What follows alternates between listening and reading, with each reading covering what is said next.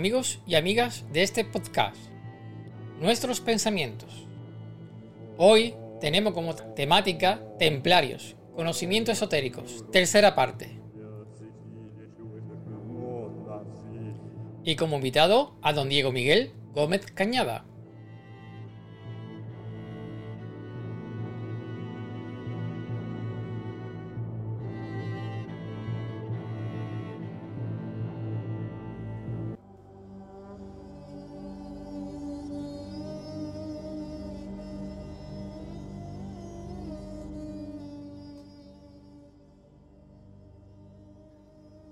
El conocimiento esotérico, la palabra esoterismo significa de dentro, interior, íntimo, término genérico usado para referirse al conjunto de conocimientos, doctrinas, enseñanzas, prácticas, ritos, técnicas o tradiciones de una corriente de pensamiento que utiliza secretos, símbolos, incomprensibles o de difícil acceso y que se transmite únicamente a una minoría selecta denominada iniciados.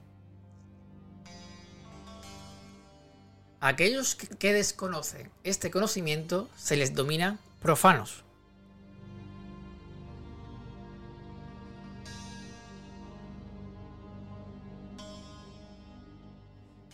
El esoterismo busca entender el mundo y a las personas a través de sus causas internas.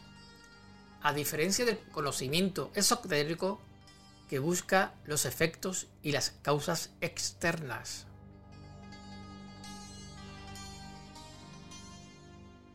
El esoterismo requiere un cierto grado de iniciación para estudiarla en su profundidad, en contraste con el conocimiento exotérico. Es fácilmente accesible para el público común y se transmite libremente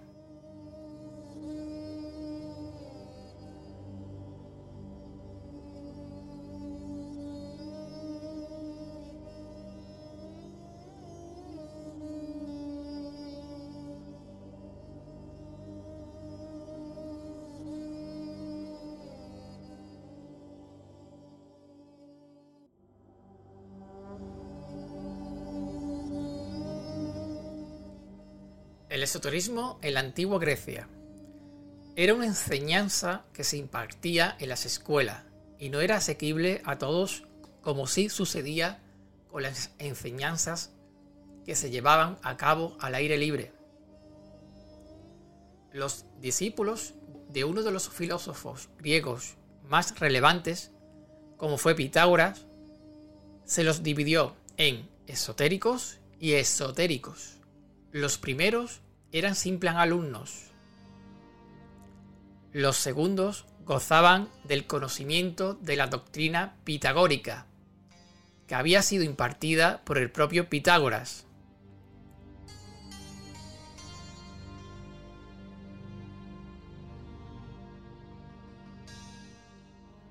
Platón también realizó esta distinción entre los conocimientos singulares que rodean el esoterismo podemos destacar el secreto, la juramentación, que imponían muchas doctrinas de no ser divulgadas y la transmisión del conocimiento era de maestro a discípulo por la vía oral.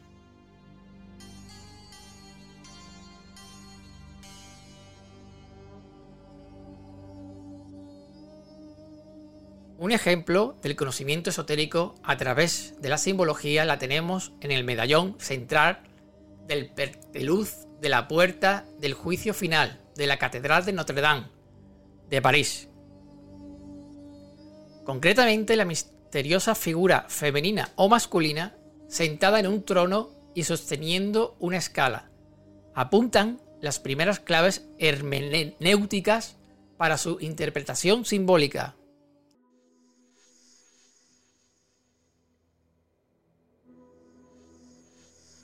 Un ejemplo, en la mano derecha de dicha figura, tiene dos libros sujetos, uno abierto y otro cerrado. Lo podemos interpretar el abierto los conocimientos esotéricos y el cerrado a los esotéricos.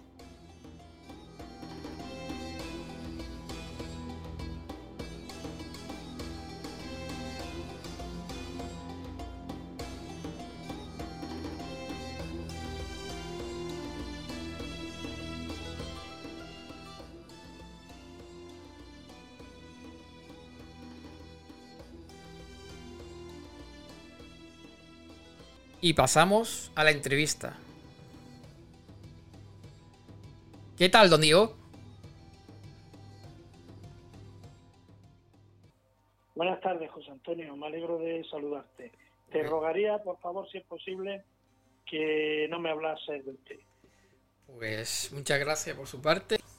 Con el programa de hoy terminamos esta trilogía sobre los templarios y el conocimiento, menos conocido de la, de la orden. Hoy tenemos una serie de puntos muy interesantes y amplios. El primer punto sería el arca, la alianza y los templarios, su relación e historia. ¿Qué nos puede decir, don Diego? Bien, vamos a ver, antes de, comenzar a hablarte de la relación de los templarios con el arca de la alianza, quizás deberíamos de, referirnos propiamente al arca, ¿vale? Que aunque todo el mundo tiene cierto conocimiento o tiene cierta referencia de lo que es, yo creo que la gran mayoría no es consciente de la importancia que tenía este, este artefacto, eh, llamémosle de ese modo, este artefacto sagrado. Capítulo 25 del Éxodo, eh, Yahvé se dirige a Moisés y le dice, hazme un arca de madera de acacia de dos codos y medio de largo y un uno y medio de ancho y uno y medio de alto. Lo cubrirás de oro puro por dentro y por fuera, y en la parte superior harás una cornisa de oro todo en su derredor. Fundirás para ello cuatro anillos de oro y los pondrás en sus cuatro esquinas, dos a cada uno, a cada lado, con una barra de madera de acacia que también recubrirás de oro, y la pasarás por los anillos de los lados del arca para llevarla por medio de ella. Las barras permanecerán siempre en los anillos y no se sacarán de ellos. Harás también un propiciatorio de oro, de dos codos y medio de largo y uno y medio de alto harás dos querubines de oro batido a los dos extremos del propiciatorio, uno a un lado y otro al otro lado, y los sabrás formando un solo cuerpo con él. A sus lados tendrán los querubines sus alas extendidas hacia arriba, cubriendo con ellas el propiciatorio, sus rostros uno frente al otro y mirándose hacia el propiciatorio. Pondrás el propiciatorio sobre el arca, y aquí vendré yo a encontrarme contigo encima del propiciatorio entre los dos querubines que están sobre el arca. Eh, el arca, como ven la, la descripción que se hace en el Éxodo de las medidas exactas y de la forma es tasativa. El arca se encarga por, por Moisés cuando regresa del monte Sinaí a Besalel, eh, que fue eh, el que lleva a cabo la construcción del arca a los pies del monte Sinaí, con el objeto de que en su interior se pudiese guardar la palabra, el testimonio de Dios.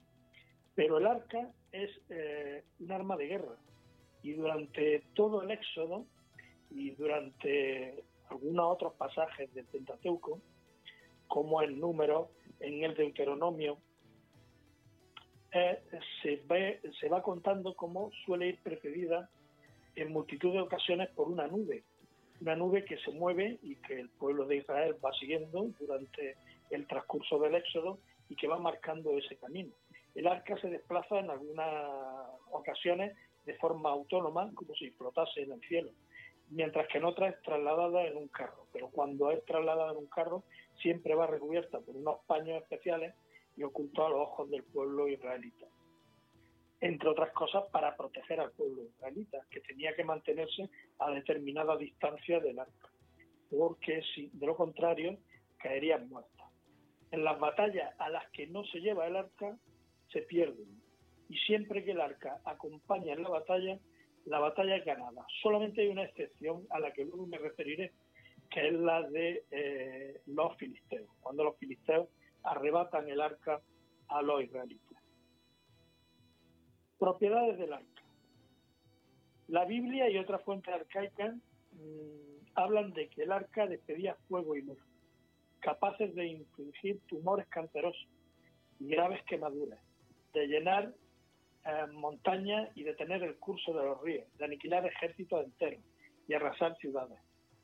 Cuando el rey Salomón construyó en Jerusalén el primer templo, el único motivo de esta construcción fue crear una casa en la que se viesen eh, establecer definitivamente el arca de la alianza de Yahvé, como nos cuentan números del Deuteronomio y Éxodo.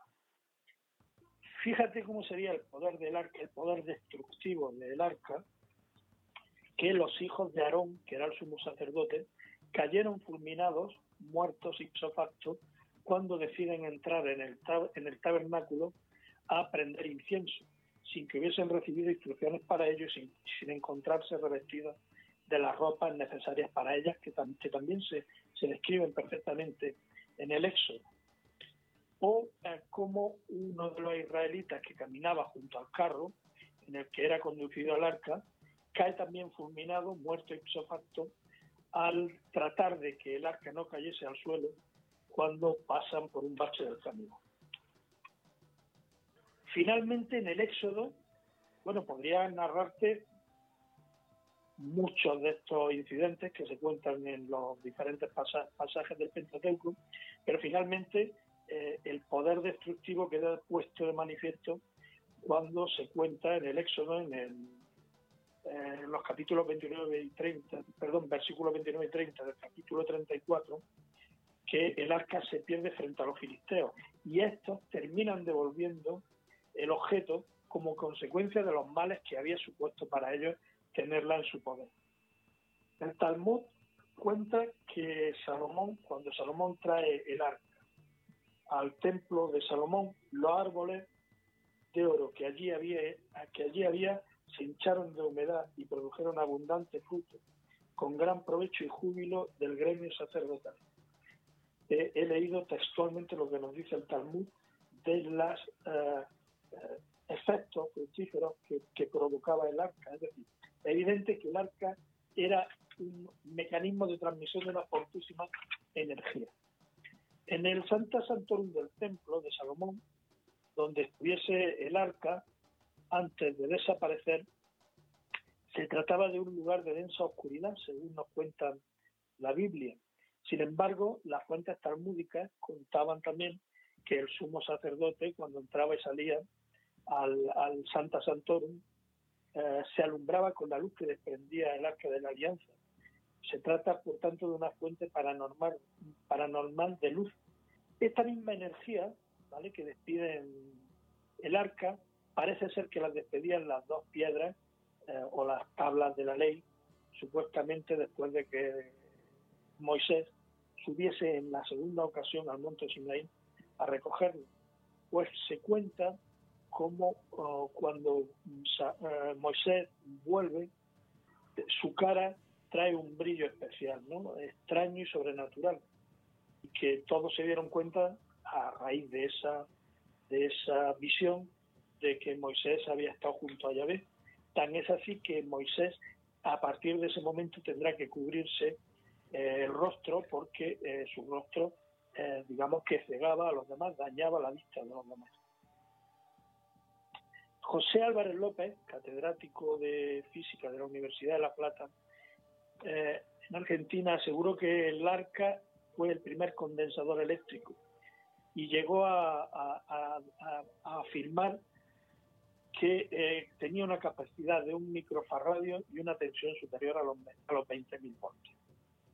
Es un poco para que nos hagamos una idea de qué era el arca, más allá de lo que religiosamente se supone que era el arca.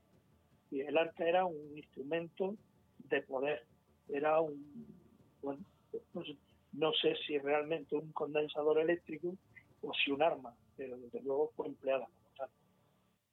Te has referido al arca como una fuente de energía paranormal y te has referido a un posible condensador eléctrico. ¿Podría ser también un, una fuente de energía nuclear? Por las descripciones del...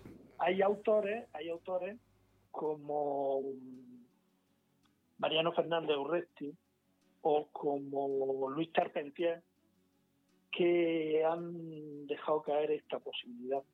Evidentemente, si no la tenemos, no podemos saberlo.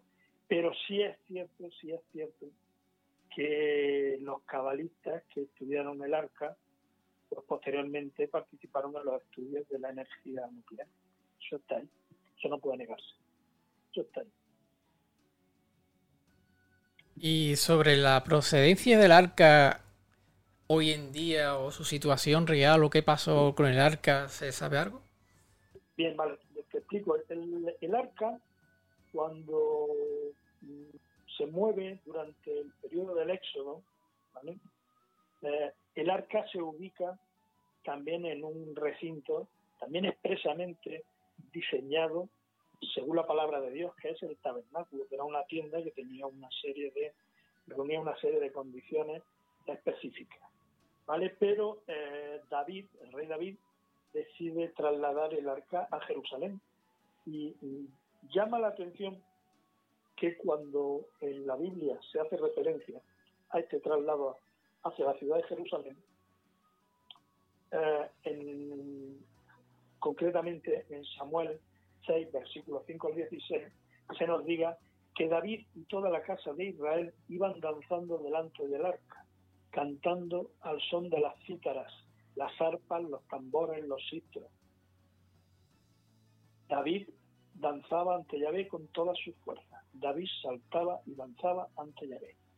Luego me referiré a, algo que es la fiesta del Tinkat y creo que es interesante que, nos, que recordamos cómo se describe el traslado del arca, ¿no? Entre música con determinados sonidos y con determinadas danzas. Y no sé si recordarás que en el anterior programa estuvimos hablando de los derviches dentro de la tradición sufí. Bueno, pues ahí está esto, ¿no? Eh, cuando David, eh, justo antes de morir, mm, dice, yo tenía el deseo de construir un templo en el que pudiese habitar establemente el arca de la alianza de Yahvé y había hecho incluso los preparativos para la construcción. Pero Yahvé me dijo, no edifique el templo a mi nombre, Salomón tu hijo edificará mi templo.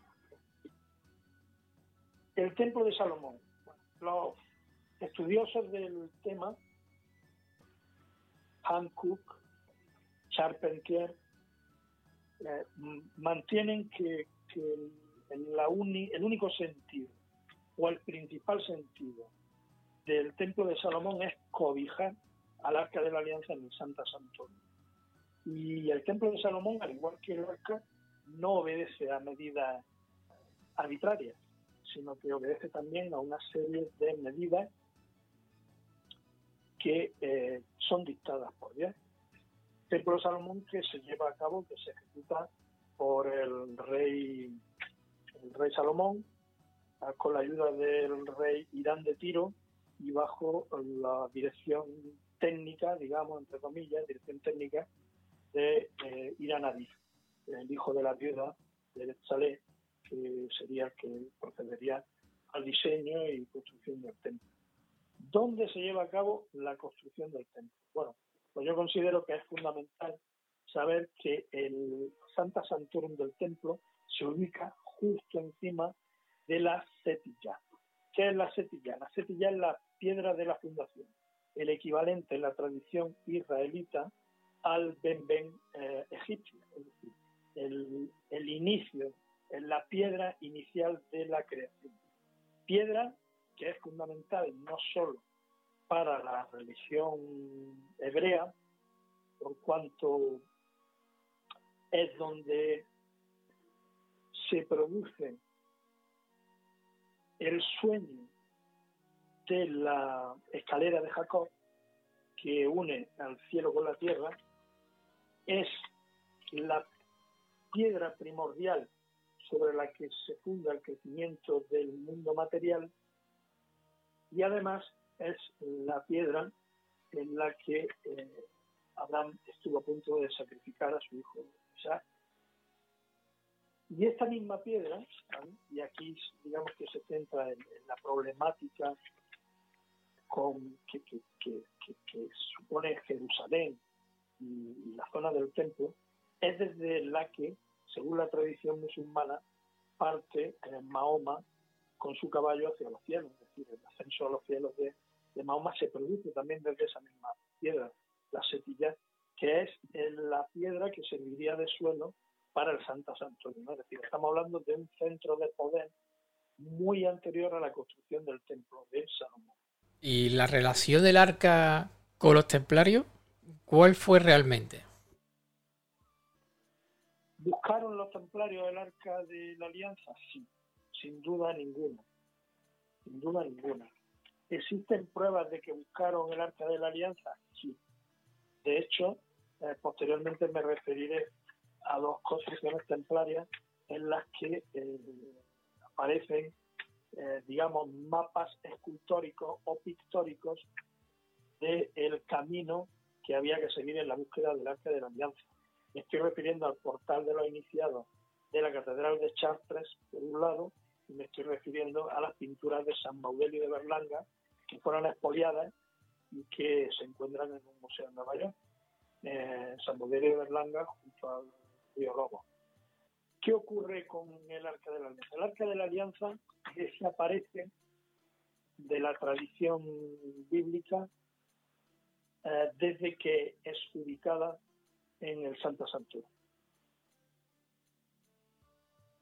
Graham Hancock, en un estudio bastante detallado del tema, un libro bastante interesante que yo recomiendo a todo aquel al que le pueda interesar el asunto, eh, viene a determinar que, eh, que las pruebas que ponen de manifiesto que el arca no se pierde, como se cuenta por alguna parte de la tradición, sobre todo por la tradición talmúdica, cuando los ejércitos de Nabucodonosor incendian Jerusalén en el 587 antes de Cristo, sino que esta pérdida del arca se habría producido con anterioridad. ¿Por qué razón? Pues porque el, arca de la alianza deja de hablarse con anterioridad a ese momento. Y cuando en el 538 a.C. los judíos regresan de Babilonia al ser perdonados por Ciro, rey de Persia, las lamentaciones no se producen por la pérdida del arca. Y el arca se había perdido con anterioridad.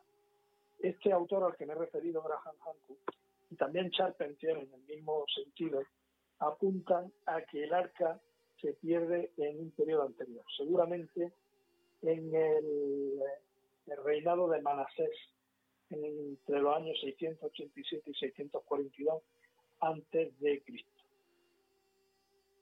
¿Por qué razón mantienen esto? Bien, eh, el rey Manasés es el que rompe con la tradición monoteísta de Yahvé instala, eh, bueno, digamos que instala un, seguimiento de Paal, ¿vale? Y llega incluso a introducir dentro del, Santa Santorum una imagen de acera, que era una deidad arbórea y pagana.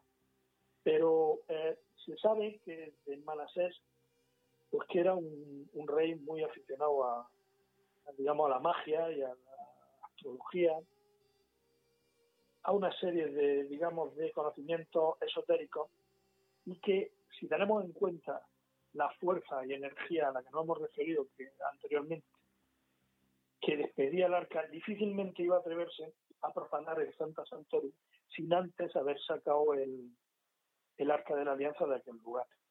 Eh, de ahí que se sospeche que siguiendo las instrucciones del propio rey Manasés, los sacerdotes del arca la habrían extraído del lugar, aprovechando para ocultarla ya lejos de Jerusalén, para que no fuese mancillada por, gente como el rey Manasés. También ten en cuenta que eran épocas en las que se creían las profecías y se sabía que Jerusalén, según los profetas, volvería a ser invadida. Y ante el miedo a que esto se produjese, pues parece ser que el arca se traslada hasta el lugar de Asuán, en Egipto, concretamente a la isla de Elefanti. ¿Qué ocurre?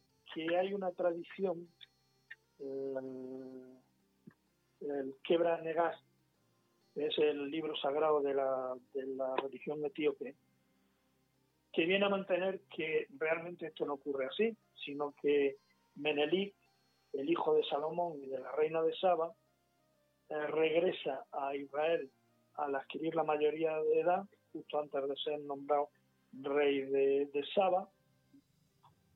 Eh, según esta tradición, Saba coincidiría con Etiopía. Hay autores que difieren de esta posibilidad, en donde sería tratado, digamos, de un modo preferente por su padre Salomón, lo que lleva a que los ancianos y los sacerdotes del templo pues le soliciten que regrese a su, a su patria, a lo que de Salomón, pero poniendo como condición que los primogénitos de los ancianos de Israel le acompañasen. Según esta tradición, Azarius, que era el hijo de Sadoc, el sumo sacerdote, habría robado el arca y habría, se la habría llevado a, a Etiopía.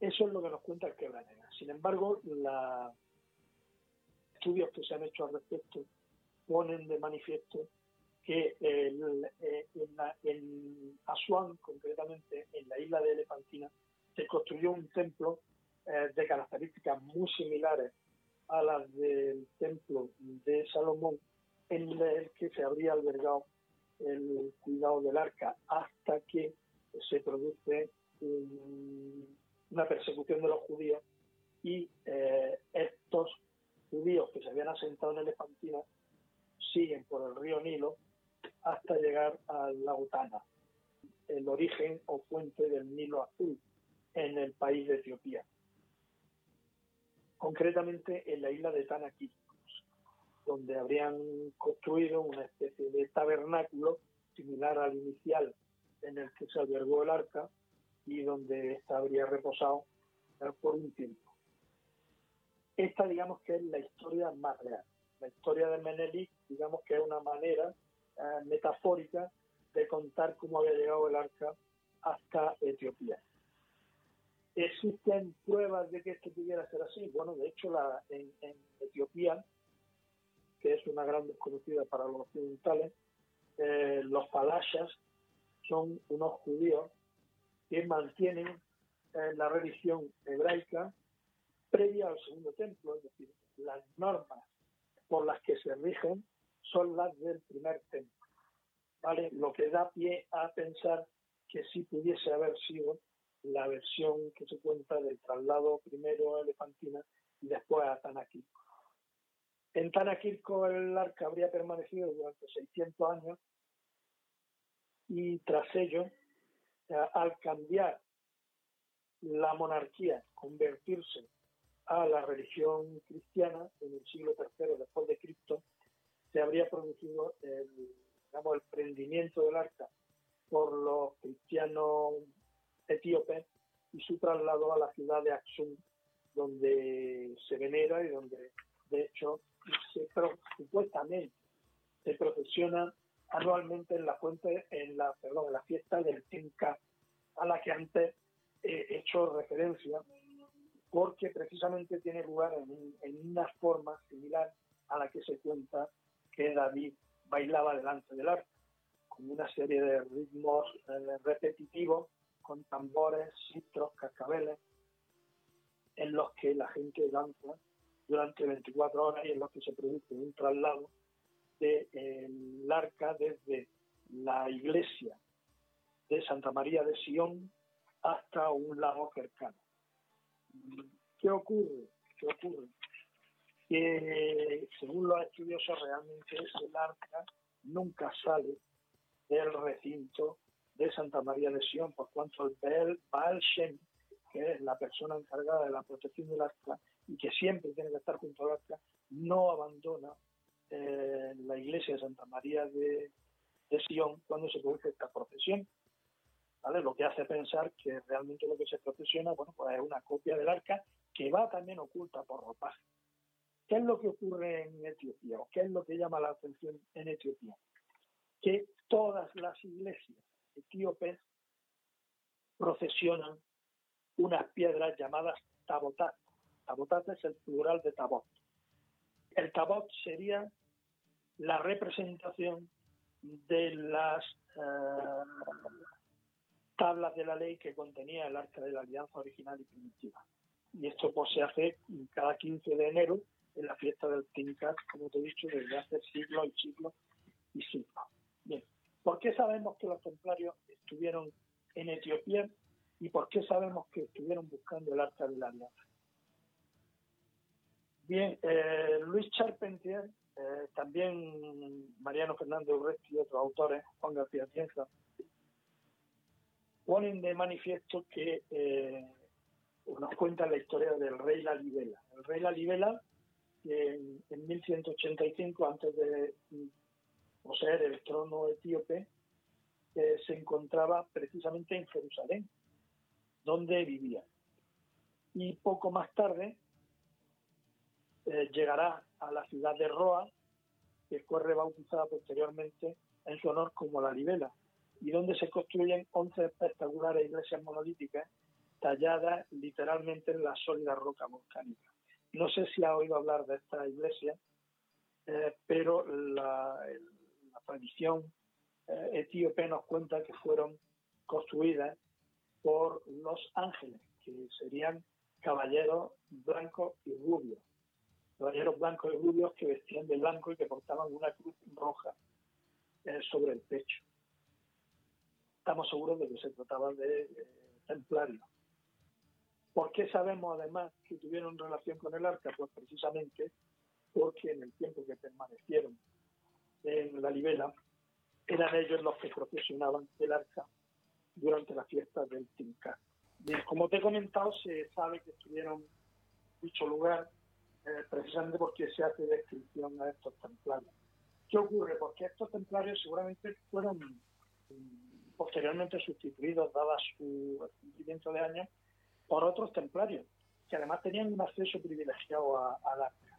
¿Qué ocurre con posterioridad? Por las razones que fueran, en el 1270, el nuevo rey, que reinaba en aquel momento, con un nombre bastante impronunciable y que voy a, omitir, ¿vale? Pues eh, lo, es convencido para que para que fuese reemplazado por Yacuno Amlak, que era un monarca que se decía de la estirpe salomónica, y al cual parece ser que le horrorizaba la presencia en el país de un cuerpo de extranjeros armados, como los templarios, militantes y técnicamente adelantados, y que en un determinado momento podían recibir la ayuda de otros miles de miembros de la misma orden que estaban establecidos eh, en el cercano oriente. Entonces parece ser que eh, se produce una no una refriega como tal, porque no hay una refriega, pero sí se produce una embajada del rey eh, Menelik II, preciso, perdón, Menelik II, no, Yekuno Amlak, que tiene lugar precisamente en el año 1306, eh, con el rey Felipe IV de Francia, justo un año antes de que se produjese la disolución de la orden. Sabemos, de hecho, que con posterioridad embajadas de templarios, una vez que se había producido la, disolución de la orden, estuvieron tratando de llegar en busca del arca. Me he referido antes a dos mapas iconográficos de, esta hacienda del arca. La de San Baudelio, de Berlanga, aquí en España, y la de la Catedral de Chartres del Pórtico de los Iniciados. La de San Baudelio de Berlanga puede estudiarse a través de de Juan G. Atienza y la de la Catedral de Chartres. Yo invito a cualquiera que esté interesado en este asunto a que busque un libro. Es difícil de encontrar porque está descatalogado, pero es posible que pueda bajárselo por internet, eh, que se titula El misterio de la Catedral de Chartres de Luis Charpentier y que es una joya, una joya. También digo, es un libro complicado porque hace falta el uso de cuadro y compás en algunos momentos de su lectura, pero creo que es bastante interesante. En el episodio anterior estuvimos hablando de la importancia que había tenido la continuidad de los templarios en dos países, en Portugal y en Escocia. Bueno, pues en Portugal creo que puede ser interesante poner eh, de manifiesto que el príncipe Enrique el Navegante, fue, que fue gran maestro de la Orden de Cristo, recordemos que era la sucesora del templo en Portugal, decía que su mayor, su mayor anhelo era conocer la tierra del Preste Juan. La tierra del Preste Juan es Etiopía. Aunque la opinión más común es que intentaba, como buen, como buen cruzado de la época, forjar una alianza anti-islámica con el cristiano emperador de Etiopía. Pero se insinúa por algunos escritores doctos en el asunto, que existía un plan oculto, ¿vale? Y que el plan oculto era hacerse con el acta de la alianza. De hecho, posteriormente, el, el lazo entre Etiopía y Portugal es grande, muy grande, y cuando Aksum fue atacada por los musulmanes del año 1535, eh, en que se destruye la primitiva iglesia de, en Aksum de Santa María de Sion, eh, el arca, que previamente se había sacado de aquel lugar, seguramente por, por, los sacerdotes y por los soldados portugueses, a los que me referiré, el historiador Edward Gibson nos dice que Etiopía fue salvada en aquel momento por 450 portugueses y que don Cristóbal de Gama, hijo del famoso Vasco de Gama, también caballero de la Orden de Cristo, pues perdió la vida en este intento. Esto en cuanto a Portugal. Pero ¿y, en cuanto a Escocia? Bueno, pues resulta que, en cuanto a Escocia nos encontramos con, con la búsqueda de James Bruce. James Bruce eh, es un explorador del siglo XVIII, masón, templario, o al menos iniciado en la logia de prácticas templarias escocesas, que se dirige a, a Etiopía y que está versado, versadísimo. Él era miembro de la logia de la Canongate Kirk Winning número 2 de Edimburgo. Y, y aunque parece ser que la excusa era conocer las fuentes del Nilo Azul, que por cierto ya habían sido descubiertas por los portugueses, Pedro Páez y Jerónimo Lobo, él se dirige a Etiopía con esa supuesta intención, pero parece ser que la intención real era encontrar el arca de la alianza y haber procedido a su robo y traslado a Escocia. ¿Qué ocurre? Pues parece ser que no, no fue afortunado en, en, el, en, el, propósito, pero sí es cierto que, por ejemplo, el libro de Enoch siempre había tenido gran importancia, pero nunca se había tenido un ejemplar completo, sino siempre referencia al mismo, pues es eh, James eh, Bruce el que lo roba en Etiopía, tres versiones del libro de Enoch, y el que lo trae a, a Europa. Es a partir de ese momento que se conoce el libro de Enoch tan importante para los masones y para, bueno, para los rosacruces y para los martinistas. Es decir, ¿se siguió buscando el arte de la alianza? Pues desde mi punto de vista sí en relación con la búsqueda del Arca de la Alianza, en estos tiempos contemporáneos, ¿quién, quién o quiénes han intentado su búsqueda? Las noticias más, digamos, más recientes que tenemos, porque sí es cierto que hay gente que está buscando el Arca de la Alianza en otros lugares. No, yo te he contado, digamos, la versión que desde mi punto de vista es la más fiable, que es la que ha defendido Graham Hancock en el libro La búsqueda del Santo Grial, que también recomiendo desde allí a todos que tengan interés en el asunto, pero eh, desde el Talmud, por ejemplo, se defendía que el arca de la alianza, con carácter previo a la invasión por parte de Nabucodonosor, habría sido escondida en una cueva situada bajo la piedra de la fundación, bajo la setilla. La setilla se ubica en lo que hoy es la mm, cúpula de la roca. ¿vale? Los templarios se ubicaron en la mezquita eh, o en lo que era la mezquita de Al-Aqsa. Por esa razón, en algunos sellos templarios aparece esta mezquita octogonal que realmente no se corresponde con el templo de Salomón, sino con una construcción posterior que se lleva a cabo por los omeyas con carácter posterior. Se hicieron excavaciones por parte de los templarios para llegar a la setilla, sí, se hicieron. Y de hecho, esos túneles existen. Y de hecho, actualmente se ha intentado por algunos expertos arqueólogos proceder al estudio de estos túneles, pero evidentemente, como puedes comprender, en una zona tan conflictiva, en la que confluyen tantas pasiones religiosas, de tres religiones además tan enfrentadas a lo largo de la historia entre sí, pues puedes comprender que eso es un polvorín y que por ahí nada puede rascarse. Con independencia de que efectivamente los templarios estuvieron excavando. Si la encontraron o no la encontraron, esa es otra, otra de las versiones que se han mantenido. Las búsquedas, digamos, las que más enjundia o más nombre han tenido o, más repercusión pública han tenido, pues evidentemente la búsqueda eh, de Otto Ram y de los nazis, de la Ana, Narve, buscando el arca. Es completamente probado, cierto y, demostrado que estuvieron detrás de su búsqueda. Y seguramente estaban detrás de la búsqueda del arca no solo por el instrumento de poder, digamos, esotérico que el mismo supone, sino por el arma destructiva que la misma suponía también.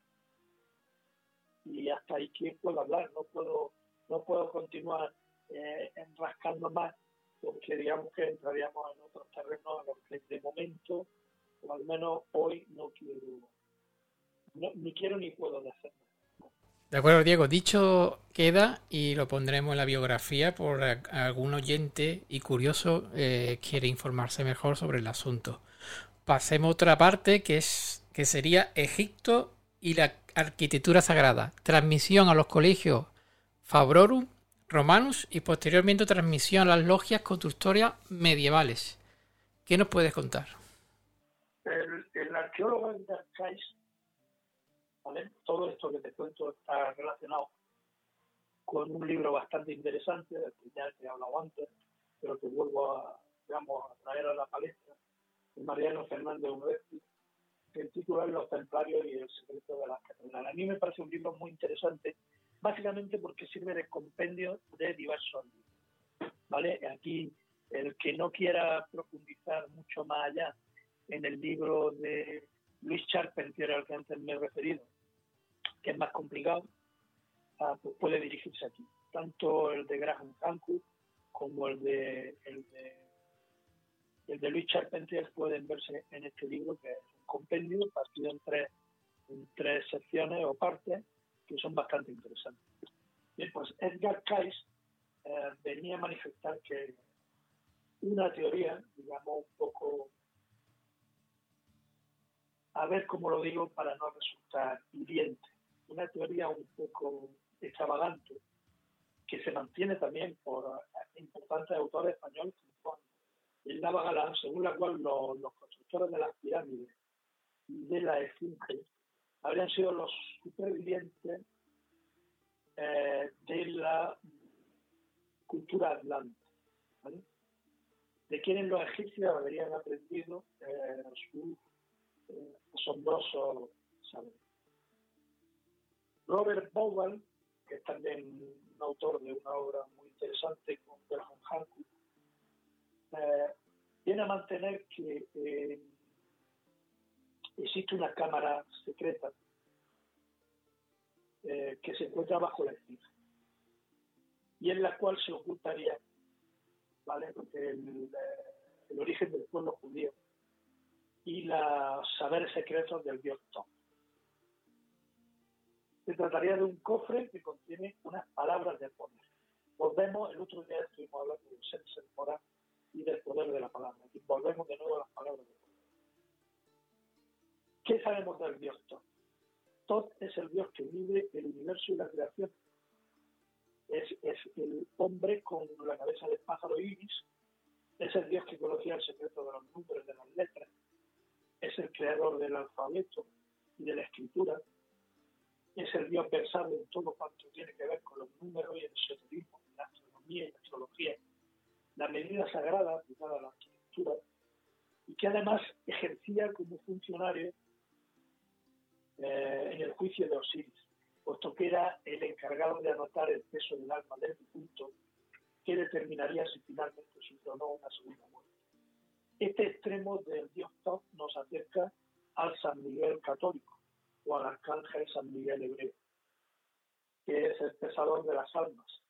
Eh, difícilmente se se lee esta representación, pero mm, hago notar esta, este extremo que acabo de señalar de la relación de todos con San Miguel, porque después veremos que cuando San Miguel clava la lanza sobre el diablo, en alguna iconografía sobre el dragón acercándolo a San Jordi, pues eh, tiene cierta relación con lo que ahora vamos a hablar, si no mucha relación con lo que ahora vamos a hablar, al menos símbolo. Se atribuye a todos la relación de los libros herméticos, cargados de poder de sabiduría en la tradición oculta, lo que nos lleva a asimilarlo con Hermes Trismegisto.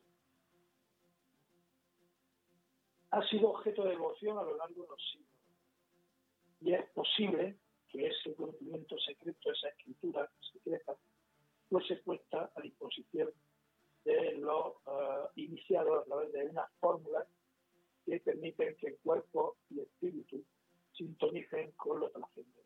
Uno hablando de esto en el, en el último episodio. Las casas de la vida egipcia, que eran las atribuidas al dios Top, se enseñaba la palabra escrita, además del aprendizaje de los rituales que contenían los textos litúrgicos. Pero también se ejercitaba el control sobre las palabras mágicas o prácticas mágicas, puesto que se consideraban que estaban en íntima relación con la religión. La vida era el resultado de las energías que emanaban de los dioses y existían unos determinados puntos geográficos, unos determinados enclaves, donde esta energía se manifestaba con mucha mayor intensidad, como si fuesen unos nudos especiales de poder sagrado. Y justamente era en esos lugares de poder sagrado los que eran elegidos para alzar los templos egipcios. El Santa Santón del templo de Jerusalén, el punto neurálgico del edificio eh, destinado a la presencia de la divinidad. El poder mágico de estos sacerdotes era conocido como Heka y vendría a ser algo así como un invisible brío o energía que rige la vida y la fuerza y a la que solo se estaría predeterminado a través de un determinado conocimiento. Estas prácticas mágicas requerían del uso de sonidos, de poder, poder de las palabras, y es que pronunciando las palabras precisas podrían dar lugar a la vida de los edificios. Sé que suena un poco, digamos, extravagante, pero ellos mantenían que a través de estas palabras de poder aprendidas en las casas de la vida, a través del viento, podría darse vida a las estatuas que, eh, presidían estos templos, eh, cobrarían, vida. Palabras de poder con capacidad de alterar la realidad y números que expresaban proporciones mágicas aplicadas a la construcción de los templos. Al final estamos hablando, como ya decíamos la otro día, del de poder creador de la palabra que se manifiesta en los primeros versículos del Génesis en, en, los primeros versículos del libro de San Juan. ¿vale? Es la creación a través de la vibración. Esta fuerza creadora original, el, lo que los hebreos llamarán el ser temporal, que metafóricamente podemos describir como la palabra de Dios, como el secreto de estos sacerdotes iniciados egipcios, manejan unas fórmulas matemáticas y numéricas, ¿vale? Digamos que estas eh, fórmulas matemáticas y numéricas, a las que ahora me referiré con un poco más de detenimiento, pues son el reflejo de la creación del universo a nivel terrenal en las construcciones de los templos. La edificación de los lugares donde debía construirse, como ya he puesto de manifiesto, no se dejaba al azar en absoluto, sino que respondía a una cuidadosa decisión que permitía reproducir en la superficie de la Tierra la disposición de determinados astros en el cielo. Se trataba de lugares claves donde la energía telúrica era muy intensa. Es decir, eh, estamos hablando de lo que posteriormente y del mismo modo sucedería en la Edad Media, y ahora me referiré a ello con la construcción de las catedrales góticas por parte de los maestros de la plaza a cargo de los templarios. Esta línea de conocimiento entre Egipto y los constructores góticos debió de transmitirse a lo largo de la historia a través de determinados círculos de iniciados.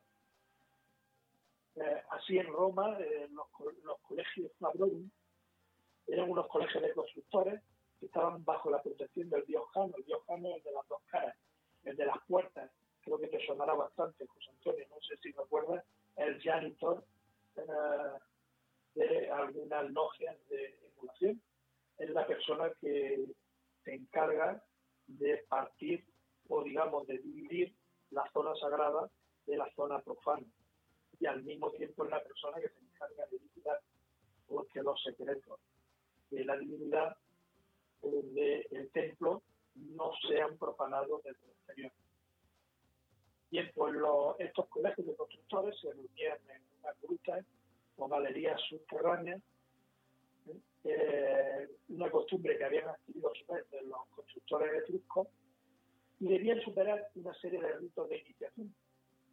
Eh, es muy interesante poner de manifiesto que a los que superaban esta prueba y ya se eh, eran reconocidos como miembros del Colegio Fabronum, se les suministraba un cordón de 12 nudos que disponía de 13 segmentos idénticos, importados desde las casas de la vida a las que antes me he referido en Egipto. ¿Qué ocurre? Bueno, pues ocurre que en el siglo V estas escuelas de, digamos, de masonería romana o de construcción romana se eh, fusionan, se fusionan con la iglesia naciente, al amparo de los monasterios, y empiezan a construirse iglesias y templos, que ahora estarán bajo la, la vocación cristiana. Pero se sigue transmitiendo ese saber iniciático, sobre todo a través de los monjes benedictinos, que no olvidemos, que es eh, el embrión del que surgirá el Cister y del Cister, el Temple, a través de San Bernardo de Claraval, ¿vale? y estos, estos maestros de la traza se hermanan pues, con, con, con los cistercienses, primero con los benedictinos, luego con los cistercienses y finalmente con los templarios. Esta simbiosis ¿vale? entre monjes y masones operativos provoca el nacimiento del arte eh, importado desde Italia, pero que digamos que estalla de una manera brutal y apasionada en la Francia del siglo XII, eh, llevando a cabo construcciones siempre, siempre o casi siempre sobre eh, otras zonas o sitios de poder eh, de la cultura. El arte gótico. Chartes, ¿qué nos puede contar, Diego? He, querido hablar de Chartres más que de Notre Dame o que de Santiago de Compostela, porque considero que es el, realmente la catedral icónica, ¿no? la catedral icónica la más importante. Hay estudios al respecto desde la Catedral de Chartres que merecen de verdad la pena ser leídos, sobre todo por cualquiera que tenga cierto interés esotérico o que se sienta un iniciado, entre comillas, porque eh, es realmente fabuloso. Eh, es un compendio de conocimiento apasionante. Fulcanelli se dedicó a escribir sobre Notre Dame de París. Fulcanelli es maravilloso, tanto su Misterio de las Catedrales como su obra de las moradas filosofales son apasionantes, pero yo creo que Chartres ha sido un poco la, gran olvidada eh, frente a Notre Dame y desde mi punto de vista eh, esotéricamente es más importante Chartres que Notre Dame, o al menos es el embrión de lo que luego sería pues la evolución y el nacimiento maravilloso de, de los cientos de, iglesias y catedrales góticas en Francia y a lo largo del Camino de Santiago, principalmente, bueno, y en otros países. pero principalmente ahí. Eh, Chartres llama poderosamente la atención el pórtico de los iniciados y creo que es fundamental referirnos porque tenemos a Melquisedec, tenemos a Abraham, tenemos a Moisés, tenemos a David, tenemos a Jeremías, tenemos a Simeón, tenemos a San Juan Bautista y tenemos a San Pedro. Chartres es la catedral que eh, se construyó en 26 años y parece eh, realmente imposible que se pudiera llevar a cabo semejante obra en aquel lugar o en aquella localidad que no era una localidad una ciudad como pudiera ser París en tan breve lapso de tiempo, ¿no? Eh, ¿Qué había detrás? Bueno, pues seguramente hay una importante mayoría de autores que mantienen que el temple estuvo detrás de la ejecución de Chartres eh, y que financió no solo económicamente la construcción de Chartres, sino que puso medios para que Chartres pudiera edificarse en el tiempo en el que se edificó y sobre todo que recogiese el mensaje simbólico de conocimiento esotérico que recoge Chartres. Chartres está construido sobre un cerro, ¿vale? que se asienta a su vez sobre un lugar o centro de poder eh, muy anterior en el tiempo.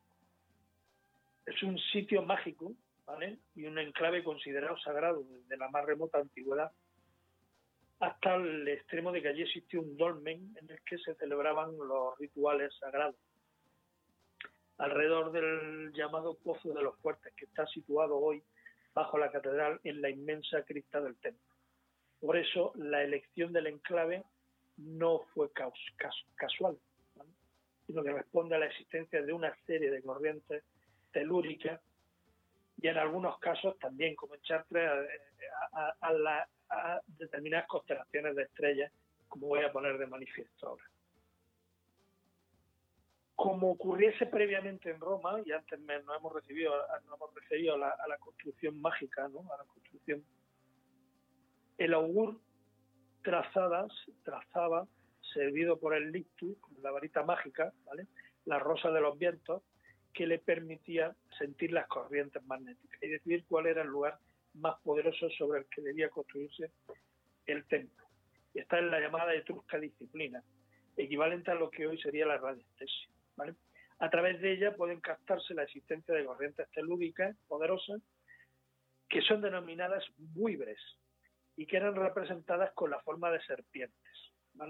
No sé si recordarás que antes cuando nos referíamos a todo, eh, hacía referencia a la relación con el San Miguel eh, de la religión cristiana o con el arcángel Micael de la religión hebrea, siempre representado clavando la lanza sobre el dragón, sobre el diablo en forma de serpiente. Estos buibres son las serpientes que el, el, el zaorín, digamos, o el druida era capaz de localizar y sobre ella pues se, alzaban los menires, los dólmenes y otros tipos de monumentos megalíticos. Hahnemann advirtió en la década de 1950 la existencia de una red formada precisamente por estas corrientes telúricas que recorre el planeta. Estas corrientes, a modo de líneas, conforman una cuadrícula orientada de norte a sur y alineadas cada dos metros, y de este a oeste alineadas cada 2,5 metros.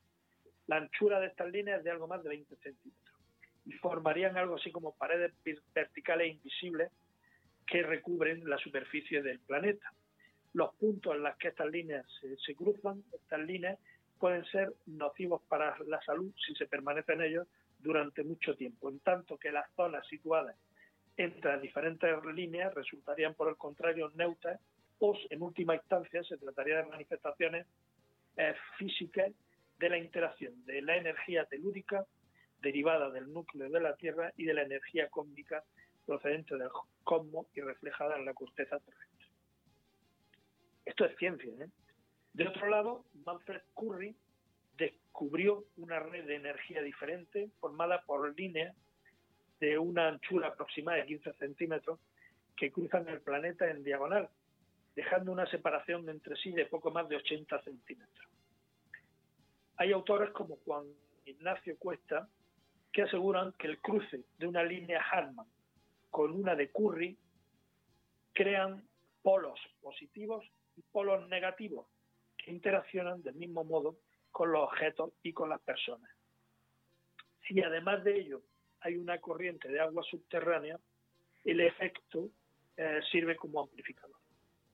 La intensidad de estas radiaciones, ¿vale? a los que nos estamos refiriendo, se expresa en unidades llamadas bobis. Allí donde la fuerza es superior a los 10.000 unidades bobis, en el lugar se ejerce una influencia positiva para el hombre, mientras que resulta una influencia negativa cuando la medida es inferior a los 8.000 unidades bobis. Bien, pues en ningún lugar del mundo la intensidad de esta radiación es superior a la que ha podido medirse o registrarse, tanto en la pirámide de Keops como en la catedral de Chartres. Digamos que la catedral de Chartres es el punto de salida de la gran línea del dragón. Cuando hablo de la gran línea del dragón, me estoy refiriendo a la línea ¿vale? que cruzaría desde el oriente hacia la Europa occidental. El gran punto, el gran cúmulo de energía se produce en Chartres. ¿Qué ocurre si sobre estos lugares, ¿vale? Y esta es una pregunta que se hace Mariano Fernández Urresti, no me la voy a atribuir yo. ¿Qué ocurre si sobre estos lugares se construyen máquinas de piedra capaces de multiplicar por mil la energía reinante en el lugar? Pues de eso es de lo que estamos hablando, ¿no? De que el hombre trata de atrapar esa energía y multiplicarla desde tiempos inmemoriales, desde los más lejanos tiempos. Eh, primeramente a través del figurat, después a través del dolmen, el túmulo etrusco, la pirámide egipcia, finalmente la bóveda de crucería, que no son más que diferentes estadios evolutivos de una misma certeza. Emplear la energía de la Tierra y del cosmos para permitir al hombre el acceso a un territorio desconocido a su, a su espíritu y a su psique. En algunas ocasiones, estos constructores no solo prestaban atención a estas serpientes o fuerzas telúricas terrestres, sino que también lo hacían a las estrellas, a la hora de escoger estos enclaves para erigir estos templos. Tanto Graham Hancock como Robert Boban afirmaron en su obra que existe una supuesta relación de las tres pirámides Keops, Kefren y Miquerinos con la constelación de Orión, de tal modo que la Gran Pirámide está identificada con la estrella Eta Orionis, la pirámide de Kefren con la estrella Epsilon Os Orionis y finalmente Miquerinos sería el espejo del delta de Orión. Según los defensores de esta hipótesis, los dos autores a los que me he referido, si se simula el paso nocturno de la estrella del cinturón de Orión sobre la bóveda celeste y las detenemos 10.500 años antes de Cristo, y digo esto, hago hincapié porque supondría romper con todo lo que se viene eh, escribiendo en cuanto a la fecha de construcción de las pirámides, se produce un acoplamiento perfecto por las pirámides y eh, la constelación de Orión. Lo que es más sorprendente, el Nilo se convierte en el reflejo absoluto y perfecto en la Tierra de la Vía Láctea. Esto mismo ha demostrado Luis Charpentier que ocurre con la Catedral de Chartres, pero en este caso con respecto a la constelación de Virgo. Luis Charpentier explica de manera detallada que la Catedral de Chartres es el reflejo en la Tierra de la estrella Gamma Virginis.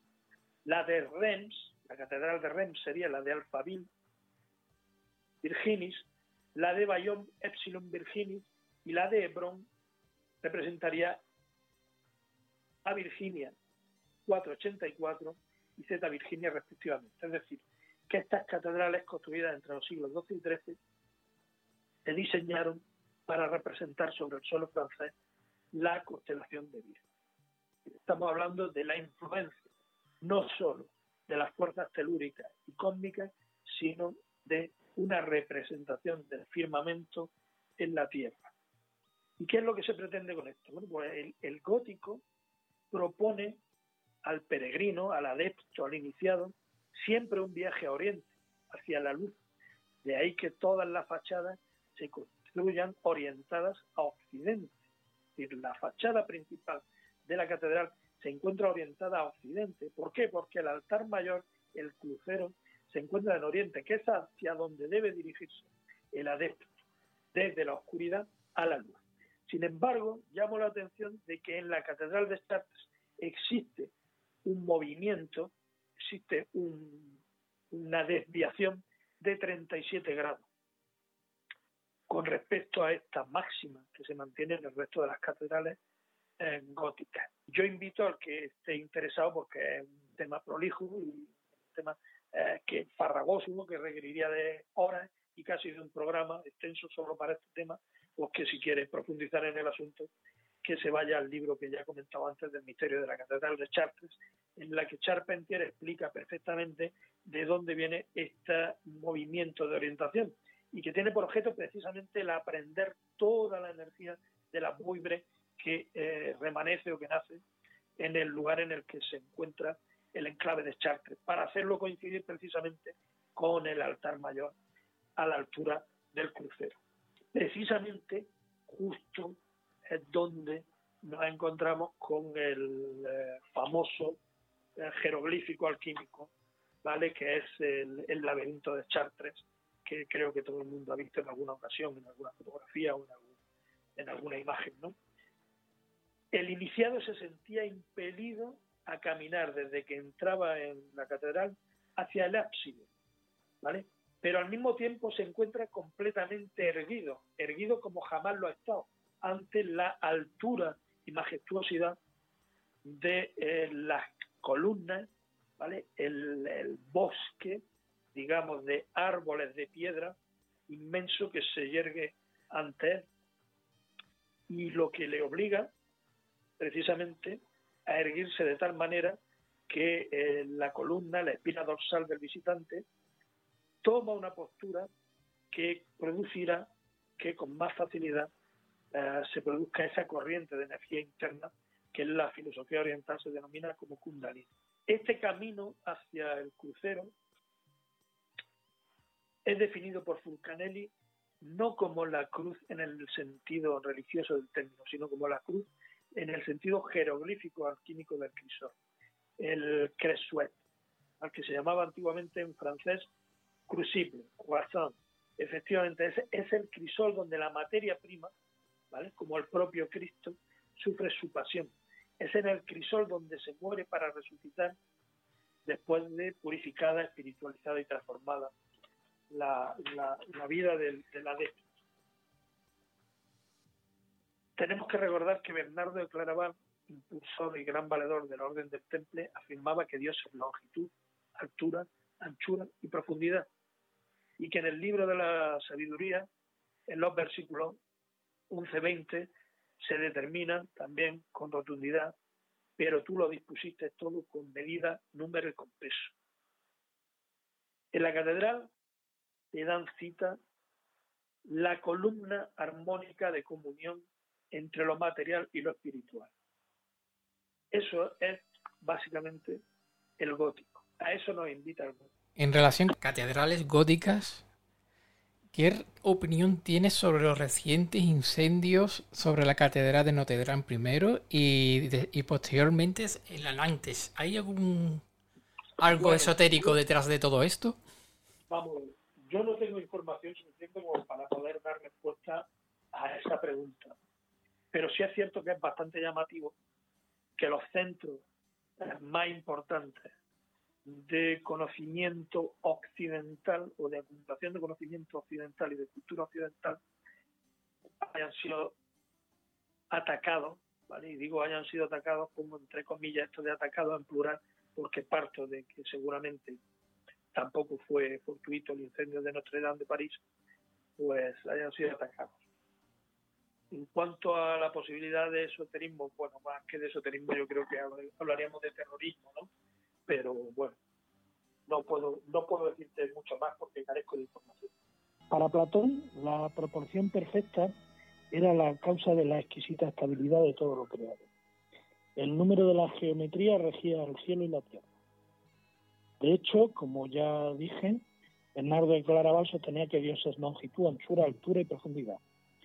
Había un número cuyas proporciones eran las de las medidas que Dios había dado a los hombres en los tiempos de la revelación, para que llevaran a cabo las grandes construcciones y para que alcanzaran la perfección de sus relaciones geométricas.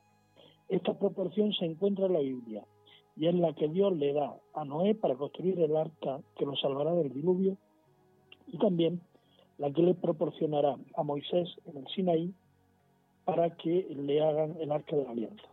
Se trata de la que viene establecida por la relación de la unidad por la unidad más dos tercios la unidad, es decir, el número de Dios, o 1 por 1,666.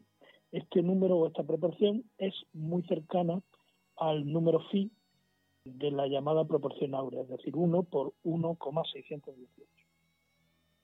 Los maestros del gótico evidentemente conocían estos secretos y eran consumados geómetras que dominaban los números, las relaciones y las proporciones. Se trata de un número irracional que resulta de la relación entre la longitud de un segmento y un, y un fragmento inferior al mismo. Esta relación se expresa con este número fijo, 1,618, que sería conocido como número phi en honor a Fibonacci, que es la persona que, procedió a su, digamos, a, su, no a su descubrimiento, porque ya se manejaba desde la época antigua, pero sí a su plasmación numérica. Los maestros estaban convencidos de que, Dios había, había revelado al hombre la medida y la proporción de las cosas a partir de este número que está presente en el origen de la propia naturaleza y que las proporciones que este número representaban eran las mismas que regían el orden del mundo. Y sin la proporción divina, el mundo hubiera sido un caos y la oscuridad lo hubiese inundado todo. Teniendo en cuenta lo que comentábamos en cuanto a la, la buibre o la fuente telúrica del terreno, pues está claro que ellos entendían que en el origen de la catedral está el lugar, que es un don de la tierra, un don de Dios. Luego han de venir los, los hombres. Primero, el primer hombre es inspirado por Dios, que es el que lleva a cabo la consagración, que en lengua sagrada cabalística y que es el reflejo de ese lugar. El segundo hombre, que es un sabio y que resuelve en números las letras y las palabras de esa misma consagración. Da el número de ese lugar, que es la relación o la proporción de ese lugar y el mundo. Y el tercero es el maestro de obras, que es el que eh, consigue que estos números y relaciones se tornen en rectas y curvas eh, de materia, en figuras y proporciones de piedra, peso y arranques de ojivas, según escribía Luis Charpentier en la, en la obra que cité anteriormente, que es el enigma de la Catedral de Chartres. Este lugar en el que se enclava la catedral es designado por sus cualidades divinas y es menester que un hombre inspirado viese eh, con él. Al efecto de llevar a cabo esto que te he dicho, se denominaba la consagración. Es decir, la fórmula en lengua sagrada cuyas letras cabalísticamente resueltas daban esos otros números.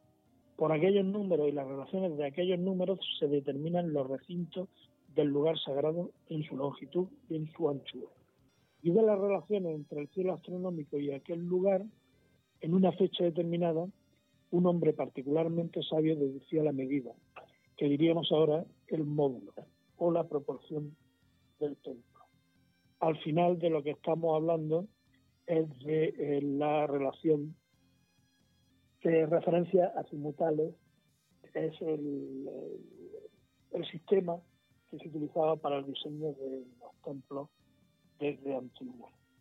Me refería principalmente a Chartres, porque considero que constituye el más, el más excelso ejemplo de esoterismo y de la magia que adornan las catedrales góticas, que además cuenta con un dolmen el dolmen en el que se celebraban los ritos por los druidas, con una Virgen negra y con los secretos templarios plasmados en la fachada de, la misma, principalmente en la fachada del pórtico norte llamado de los Ilustrados. Chartres se asienta sobre un cerro, de hecho Charpentier dice que la importancia de Chartres es el cerro mismo, por cuanto en el mismo los carnutos, que eran una tribu gala, celebraban antiguamente los, ritos druídicos en torno a, un pozo llamado el Pozo de los Santos, posteriormente ya en época cristiana. Este pozo que era el Pozo de los Inocentes anteriormente. Junto a este pozo se construye un dolmen que es sobre el que posteriormente se asentará la iglesia previa a la construcción de la Catedral de Chartres, la misma Catedral de Chartres. Este dolmen queda dentro de lo que hoy es la cripta de la Catedral de Chartres, con forma de U y que es la cripta más grande de las catedrales que se, construyeron, en Francia, con unos 220 metros cuadrados aproximadamente, en donde, como ya te he dicho, se llevaban a cabo ceremonias mágicas en la época de los celtas. En Chartres, como en Santiago de Compostela, la medición de la energía telúrica a las que me referí a través de Bobby y Widre arrojan cifras espectaculares. Es importante, es muy importante, insisten los estudiosos de, Chartres, el hecho de que en el cerro, el cerro de Chartres propiamente, no se ha llevado a cabo nunca ninguna inhumación de ningún rey francés, de ningún cardenal y de ningún obispo. De hecho, las tumbas de los obispos de Chartres se encuentran en un recinto que se halla fuera del cerro sagrado. Todo lo que hace pensar en que Chartres era un lugar de nacimiento o de renacimiento y no un lugar de muerte. Los mensajes cabalísticos de la Catedral de Chartres son continuos. En la puerta izquierda, denominada la de los tiempos, está presidida por la ascensión de Cristo a los cielos precisamente sobre una nube y aparece junto a Moisés, junto a Samuel, junto a David, junto a la reina de Saba y junto a Salomón. Creo que sería importante conectar con todo lo que hablamos en su momento sobre la búsqueda del Santo Grial y el Arca de la Alianza. Tan es así que algunos de los estudiosos, entre ellos Luis Charpentier, eh, han mantenido que en este pórtico se encuentra un mensaje cifrado del lugar al que fue el arca, cuestión a la que ahora me referiré en breve.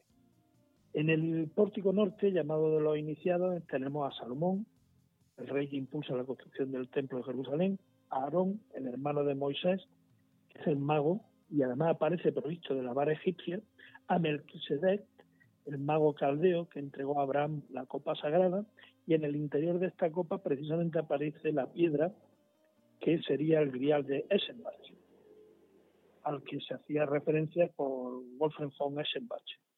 Es decir, no aparece un cáliz eh, sagrado en el sentido tradicional del término, sino una copa con una piedra en su interior. Aparecen junto a ellos Samuel, David, Jeremías, Isaías, Simeón, San Juan Bautista y San Pedro. Evidentemente, eh, el que se llame pórtico de los iniciados, el que sea conocido como pórtico de los iniciados, es evidente, pues se encuentra plagado de mensajes eh, alquímico-cabalísticos.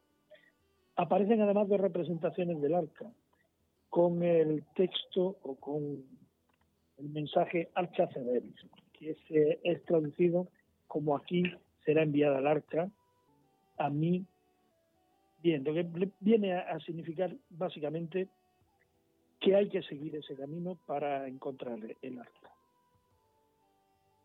Una vez dentro de, Chartres, ten en cuenta que por lo que se caracteriza el gótico y en concreto Chartres con respecto al románico es por el, la altura, la elevación de altura, por la ojiva y por la bóveda ojival de crucería. desde que el, iniciado, desde que el adepto entra en la catedral de Chartres, eh, que por cierto se encuentra desorientada, es decir, no guarda la orientación prototípica de los centros, de los templos cristianos, que siempre se encuentran orientados hacia el este. En este caso, se encuentra orientado hacia el, hacia el nordeste en más de 45 grados. la razón o el motivo, según Charpentier, se encuentra precisamente en que eh, esta orientación se ha efectuado de este modo para aprovechar la salida de la buibre, la salida de la fuente o de la, de, la energía, de la raíz o serpiente de energía telúrica, en el punto exacto eh, del, donde se ubicará posteriormente el crucero y el laberinto de charcos. ¿Qué es lo que confiere al gótico una especial relevancia? Eh, la generalidad de los expertos en arte y en arquitectura entienden que es la tensión de la piedra. Es decir, en, el románico la piedra pesa, y la fuerza se transfiere desde arriba hacia abajo, en tanto que en el gótico la energía se produce desde abajo hacia arriba. Digamos que el edificio crece, el edificio se eleva. Y esta elevación solo se consigue a través de la tensión de la piedra. Esto viene a ser una réplica del dolmen en cuanto a la utilización de, esa vibración de la que, carecía el edificio románico. Eh, como el dolmen, el edificio tiene contacto con, el agua, pues originariamente al nivel del coro de cada catedral y en concreto en el de Chartres existía un pozo. Pero la catedral va más lejos, puesto que se eleva en el aire y se sume a través de la altura en las corrientes cósmicas. De este modo recoge la luz, la absorbe y la transforma. Digamos que el edificio eh, se empapa de tierra, de agua, de aire y de fuego. Es un gran hornillo o, atanor alquímico encargado de realizar o de llevar a cabo la transmutación del eh, material, en este caso del ser humano la catedral se daban cita al mundo espiritual y al mundo material. El San Bernardo había dicho,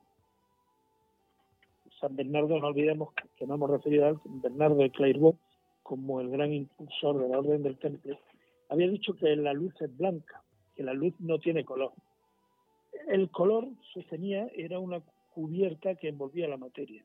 Estamos hablando de conceptos eh, cabalísticamente puros, Téngase en cuenta que la presión de la Shekinah procedente del Eisenhower eh, en Keter es blanco puro, pero que en su descenso a través de la siguiente sefirot y en la graduación de los respectivos mundos, en cada sefira, que serían Azulá, Briat, Yesirá y Asia, determinan la producción de diferentes colores. Colores que constituyen la materialización de la energía. Consecuentemente, el color blanco bastaba para los monjes, pero no así para el plan que perseguía el gótico, que era la de revelar la presencia de la séquina o la presencia de Dios a los fieles, a los adeptos, a los iniciados que penetraban en la catedral. Por ello es acertada la opinión de que las ventanas, las grandes vidrieras, que es otra de las características del gótico, vierten con claridad el verdadero sol, es decir, Dios en la iglesia, en el corazón de los fieles iluminando. Los rosetones del gótico actuaban con el efecto lumínico convertido en caleidoscopio. El rosetón de mayores dimensiones normalmente se colocaba en la fachada principal, es decir, en el occidente, que es el último punto en el que se recibe la luz del día. Eh, sobre el pórtico de entrada o nártex, mientras que en los, en los cruceros se disponían otros rosetones más modestos. Normalmente el rosetón del norte no recibe luz alguna. Se trata de la rosa alquímica, puesto que esta flor, la rosa alquímica, representa la acción del fuego. Digamos que a lo largo del peregrinar dentro del templo se van produciendo una serie de colores que no son aleatorios, que son parte de este concepto cabalístico al que yo me he previamente. ¿Y hacia dónde se dirigía el, el, adepto? ¿Hacia dónde se dirigía la persona que entraba en la catedral? La persona que entra en la catedral se siente atraída hacia el crucero. ¿Qué se ubica en el crucero? En el crucero de las catedrales góticas normalmente se ubicaba un laberinto. Y normalmente hay un laberinto que no es tal, puesto que en los laberintos de las catedrales ofrecen un único camino correcto, que es el camino que conduce hacia el mismo centro, el camino hacia el conocimiento, hacia la luz y hacia la verdad. Ese es el significado de ese, ese laberinto. En ese centro del laberinto es el punto donde se concentra una energía especial. Digamos que energéticamente el punto más importante del edificio gótico. Representa el laberinto la ruta de la peregrinación simbólica. El peregrino, el adepto, el iniciado, recorría el laberinto de rodillas mientras rezaba, como una penitencia, provocando una especie de estado de alterada conciencia. a los que contribuían, además de los continuos giros que debía realizar durante el camino, los saumerios que normalmente se eh, quemaban dentro de la iglesia, así como los cánticos que también debían de sonar en, el interior del templo. El laberinto de Chartres, en concreto, se denominaba el Camino de Jerusalén. Algunos estudiosos del tema esotérico plantean las teorías herméticas según las, cuales estos laberintos se construyeron sobre lugares donde anteriormente habían existido construcciones megalíticas mágicas, como sucede, y sí sabemos de hecho que es así, en Chartres. El tránsito por el laberinto alteraba la conciencia del devoto, justamente porque en ese punto, en ese punto, se veía afectado con mucha mayor intensidad por esa energía generaba la confluencia de la buibre a la que me refería anteriormente, las líneas Harman, las líneas Curry y la, misma, la misma construcción del, edificio, del templo. Todo se había ah, dispuesto para generar ese efecto.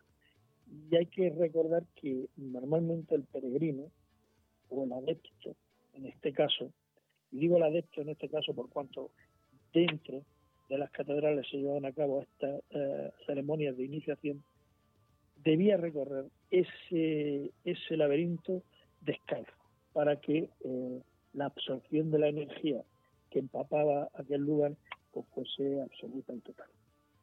Además de todo esto que ya de por sí entiendo que es bastante revelador de lo que querían o lo que pretendían los templarios cuando edificaban, o al menos cuando financiaban la edificación de estas catedrales, verás que no se trata en ningún momento, hay nada aleatorio. Todo está pensado, todo está medidamente eh, calibrado. ¿Por qué? Hay una magia secular trasladada a esta arquitectura. Normalmente, cuando se visita una catedral, en uno de los pórticos las figuras aparecerán con libro abierto. Es el mensaje exotérico, es el mensaje permitido. Mientras que en otro de los pórticos los libros aparecerán cerrados. Es el, el mensaje esotérico, el mensaje oculto, el mensaje secreto, solo visible a los iniciados. Se trata de ir viendo las catedrales, de ir observando, de ir dándose cuenta de estos símbolos, de estas señales y de estas referencias que claramente nos fueron dejando para que fuesen descifradas. Diego, a colación de lo que estás comentando, eh, un mero visitante profano a la hora de visitar la catedral, ¿en qué sentido lo debería de visitar? ¿Tiene un recorrido especial para asumir la esencia de estas energías? Bueno, sobre esto también se ha dicho mucho, ¿no?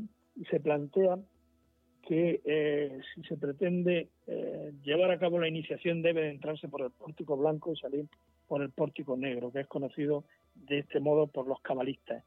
Yo recomiendo simple y llanamente que cuando se llegue a la catedral se entre por el eh, pórtico occidental, que digamos es el que corresponde al, más importante de la catedral, por cuanto estaremos orientándonos, salvo, salvo, como te acabo de contar en el caso de Chartres, ocurre también en otros edificios mágicos, de los que si quieres podemos hablar en otra ocasión, como por ejemplo en el Escorial, que tampoco se encuentra orientado al este, ¿no? y en algunos otros. Ahora te hablaré aquí en España de algún otro edificio construido, algún templo construido por los templarios que tampoco está orientado perfectamente al este. Ahora hablamos si quieres de eso. Pero lo lógico sería entrar por el Nartex, por el pórtico principal o central y seguir el camino hacia el crucero. Hay que tener en cuenta que Charpentier eh, pone de manifiesto, y yo estoy completamente de acuerdo con él, como está Mariano Fernando Urresti, o incluso del Corral, que es de los más escépticos en cuanto a todo esto de lo que hablamos, que el, el significado que tenía el edificio estaba, como te he dicho, perfectamente calibrado, perfectamente, es decir, nada es aleatorio dentro de la construcción del templo. Cuando se producen reformas en la construcción del templo, digamos que se produce eh, el error en la lectura, por cuanto ya hemos cambiado el, el criptograma que supone esa edificación.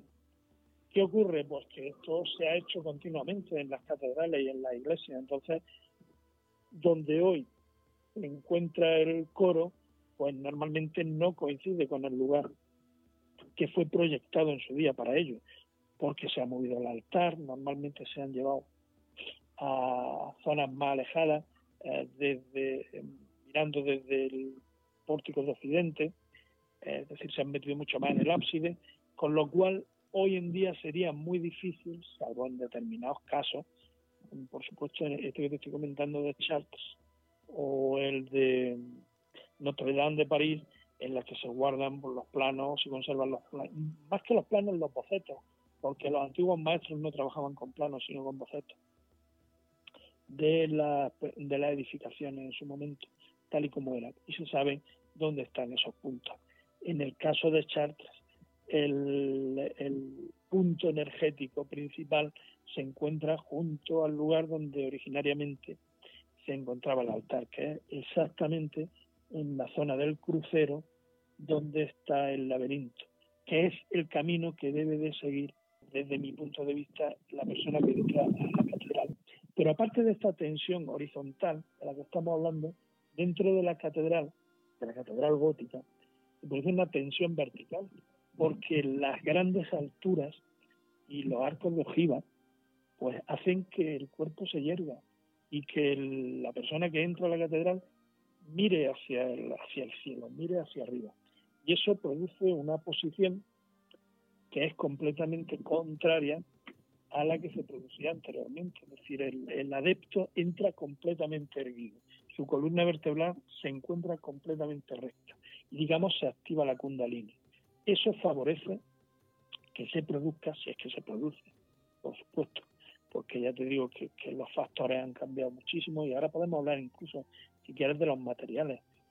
Cuando se han sustituido las techumbres de, de, de las catedrales y se han sustituido las maderas por los, por los hierros, pues los expertos en la materia dicen que, bueno, pues que lo que se ha hecho ha sido asesinar al edificio, o al menos la potencialidad energética que el edificio poseía.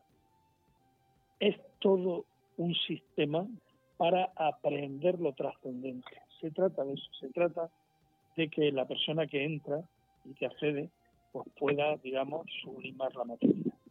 Eh, eso es lo que se pretende seguramente a otros niveles, pues hoy es impensable que alguien pueda entrar descalzo en una catedral y seguir el recorrido del laberinto, el descalzo, eh, con los inciensos sumerios y con la luz correspondiente, con los sonidos correspondientes. Pero bueno, yo pienso que, bueno, están ahí para, para intentar hacerlo y que de, algún, de alguna manera en algunos de ellos se sigue produciendo ese estado alterado de conciencia que se supone que es el necesario para poder acceder a la trascendencia. Resumiendo, más o menos, digamos que el recorrido sería de occidente a oriente, normalmente de la zona oeste a este o de la zona oscura a la zona con más luz. Claro, se trata de eso, es decir, digamos que el, el, el adepto, el iniciado, el peregrino, parten de la oscuridad absoluta del occidente y se dirigen hacia la luz divina que se encuentra en el oriente. Por eso mm, decimos que el edificio se encuentra orientado. ¿Qué ocurre? Que en Chartres se produce esa desorientación hacia el noroeste, como te he comentado, en los grados que te he dicho, pero que también se produce en otros edificios. Porque, por ejemplo, en Eunate, eh, aquí en España, en Navarra, donde confluyen el camino francés y el camino aragonés, se produce exactamente lo mismo hay una desviación del octógono, porque si, de algo, si algo se caracterizan también las construcciones templarias es por el uso del octógono. El octógono final es, son, digamos, es el 9, porque son los ocho lados más el centro, que siempre debe tenerse en cuenta. El 9 es un número mágico. un número esencial para los templarios.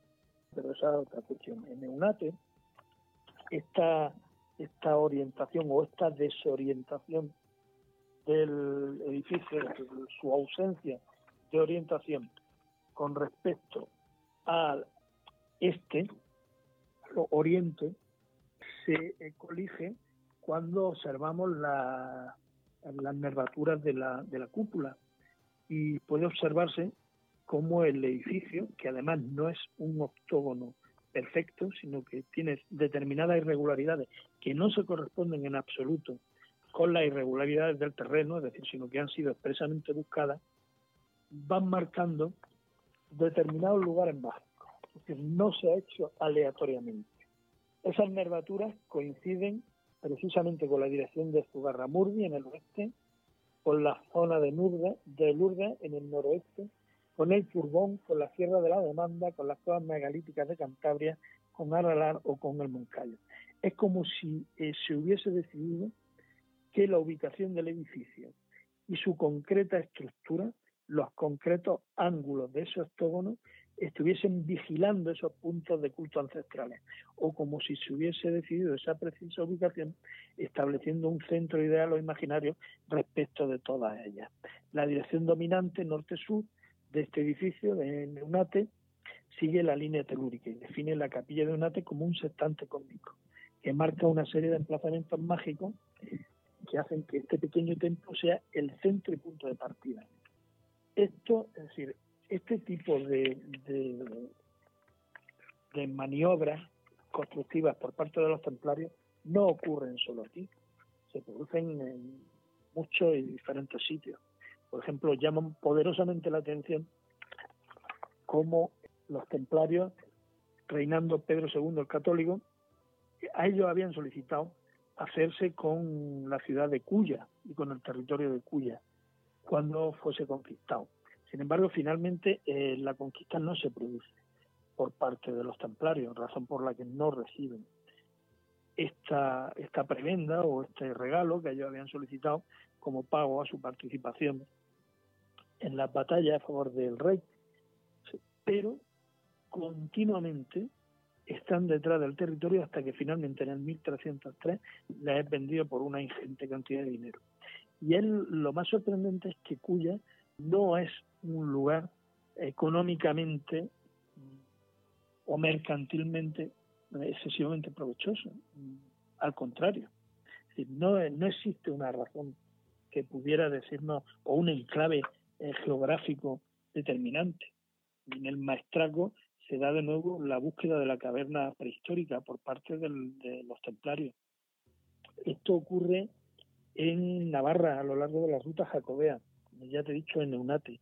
Ocurre en León con la maragatería y el Bierzo, si quieres ahora hablamos un poquito de ello.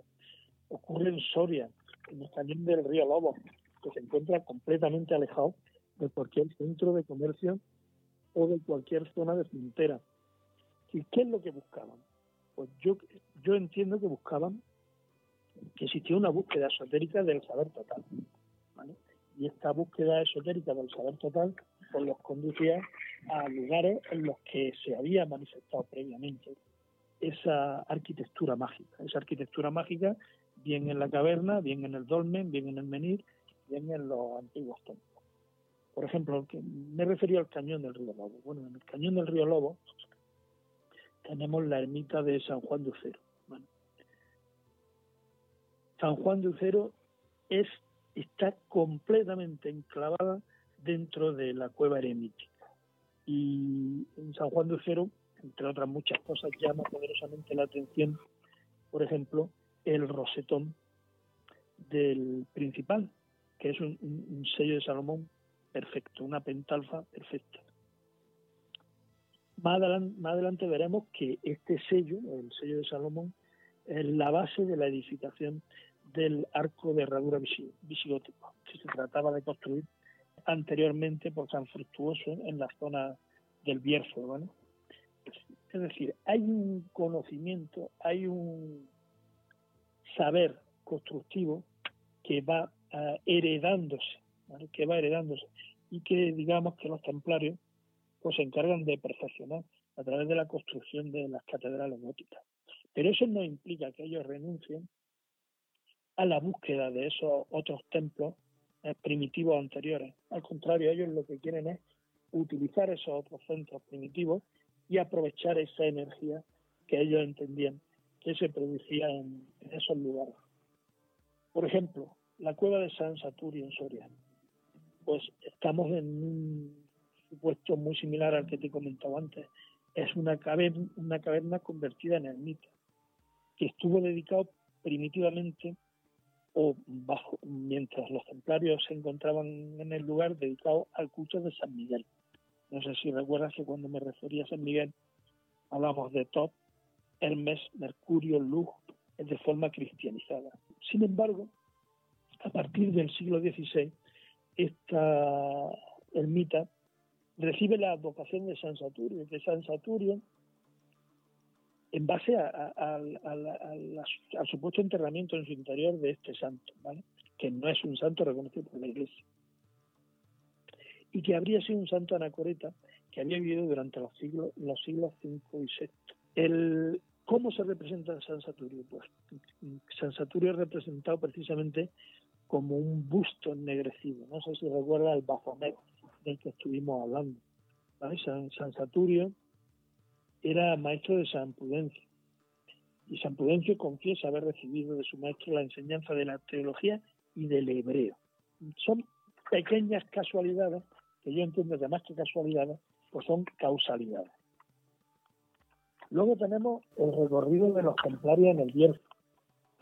En el Bierzo, por ejemplo, bueno, en, en el año 1178, el rey Fernando II de León le entrega a los caballeros templarios las ruinas romanas de lo que entonces se conocía como Interamnium Flavium, que digamos que es el posterior Ponferrata, punto céntrico del Camino Santiago en León.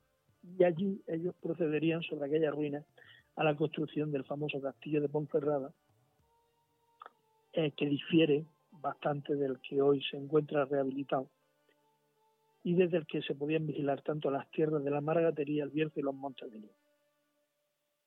En las encomiendas del Bierzo, todas ellas estuvieron en contacto con viejas explotaciones mineras romanas. Por ejemplo, en Rabanal del Camino, en el término de Santa Coloma, Colomba de Somoza y junto al acebo, se encontraba una de las granjas templarias más importantes de la zona. Estamos hablando de otra zona que estaba completamente eh, eh, plagada o en la que había mm, se había incrustado de una manera fuerte la herejía del priscilianismo, ese sincretismo religioso y con tanta fuerza a partir del siglo III, perdón, del siglo IV de nuestra era. Bien, pues eh, supuestamente Prisciliano se encontraría enterrado en, en Santa Eulalia de Bóveda, es una pequeña cripta construida sobre lo que antes fue un ninfeo romano, eh, a pocos kilómetros de Lugo yo te aconsejo que cuando puedas busques esta Santa Eulalia de Bóveda y eche una ojeada a la, crista porque te va a llamar mucho la atención. La disposición de las columnas, el ajedrezado del suelo te va a llamar mucho la atención y creo que es bastante interesante que lo hagas. Pero bueno, aquí era una referencia a Santa Eulalia de Bóveda por la cuestión del priscilianismo. Eh, Diego, Respecto a Prisciliano, tengo entendido que está enterrado en la Catedral de Santiago de Compostela. Bueno, es que eh, es un tema en el que no quiero entrar porque me parece farragoso y que yo creo que merecería quizás de un programa, si algún día te apetece, solo para este asunto. Digamos que la ruta jacobea, tal y como la conocemos hoy, hay algunos estudiosos que mantienen que no se trata de Santiago, de hecho es prácticamente imposible que Santiago el cuerpo de Santiago llegase a Aire Flavia, en la forma que nos cuenta la tradición. Se mantiene por algunos estudiosos que se trata del cuerpo de, de Prisciliano, ¿vale? que fue, muerto junto con seis de sus seguidores en un concilio en Francia, donde se le invita y parece ser que su cuerpo se habría trasladado. Esta misma teoría mantiene que se encuentra en Santa Eulalia de Bóveda. Pero bueno, ya te digo que es un tema complejo, farragoso. No creo que sea el momento ahora mismo de tratar porque podríamos ir dedicar al asunto una hora y tampoco aclararíamos mucho. Pero si te apetece y si quieres, pues algún día lo dedicamos, porque es un tema interesante, el de la ruta jacobea, el de la Vía Láctea, el del priscilianismo y el de la influencia templaria en ese camino. Porque de hecho yo hoy no he decidido hablarte de diferentes lugares porque creo que son bastante elocuentes en cuanto al mensaje de la construcción, que es de lo que se trataba, de la construcción y los templarios, y voy a dejar fuera pues, elementos tan importantes como son la Catedral de Burgos, la Catedral de León o incluso la Catedral de Santiago de Compostela, con su pórtico, que creo que también merecerían de un programa es profesor. Bueno, eso ya es cuestión de, del director del programa si algún día quiere hacerlo o no hacerlo y si quiere contar con mi colaboración para eso. Solo el pórtico de la gloria, el pórtico del maestro Mateo merece un programa porque encierra una cantidad de, símbolos y de significados cabalísticos completamente abismales, es alucinante la cantidad de mensajes. Pero ya te digo que daría para, para un programa o para dos. ¿Quién ha apuntado? Mira, junto a Rabanal del Camino, en Rabanal del Camino pues, se mantiene una de las iglesias, eh,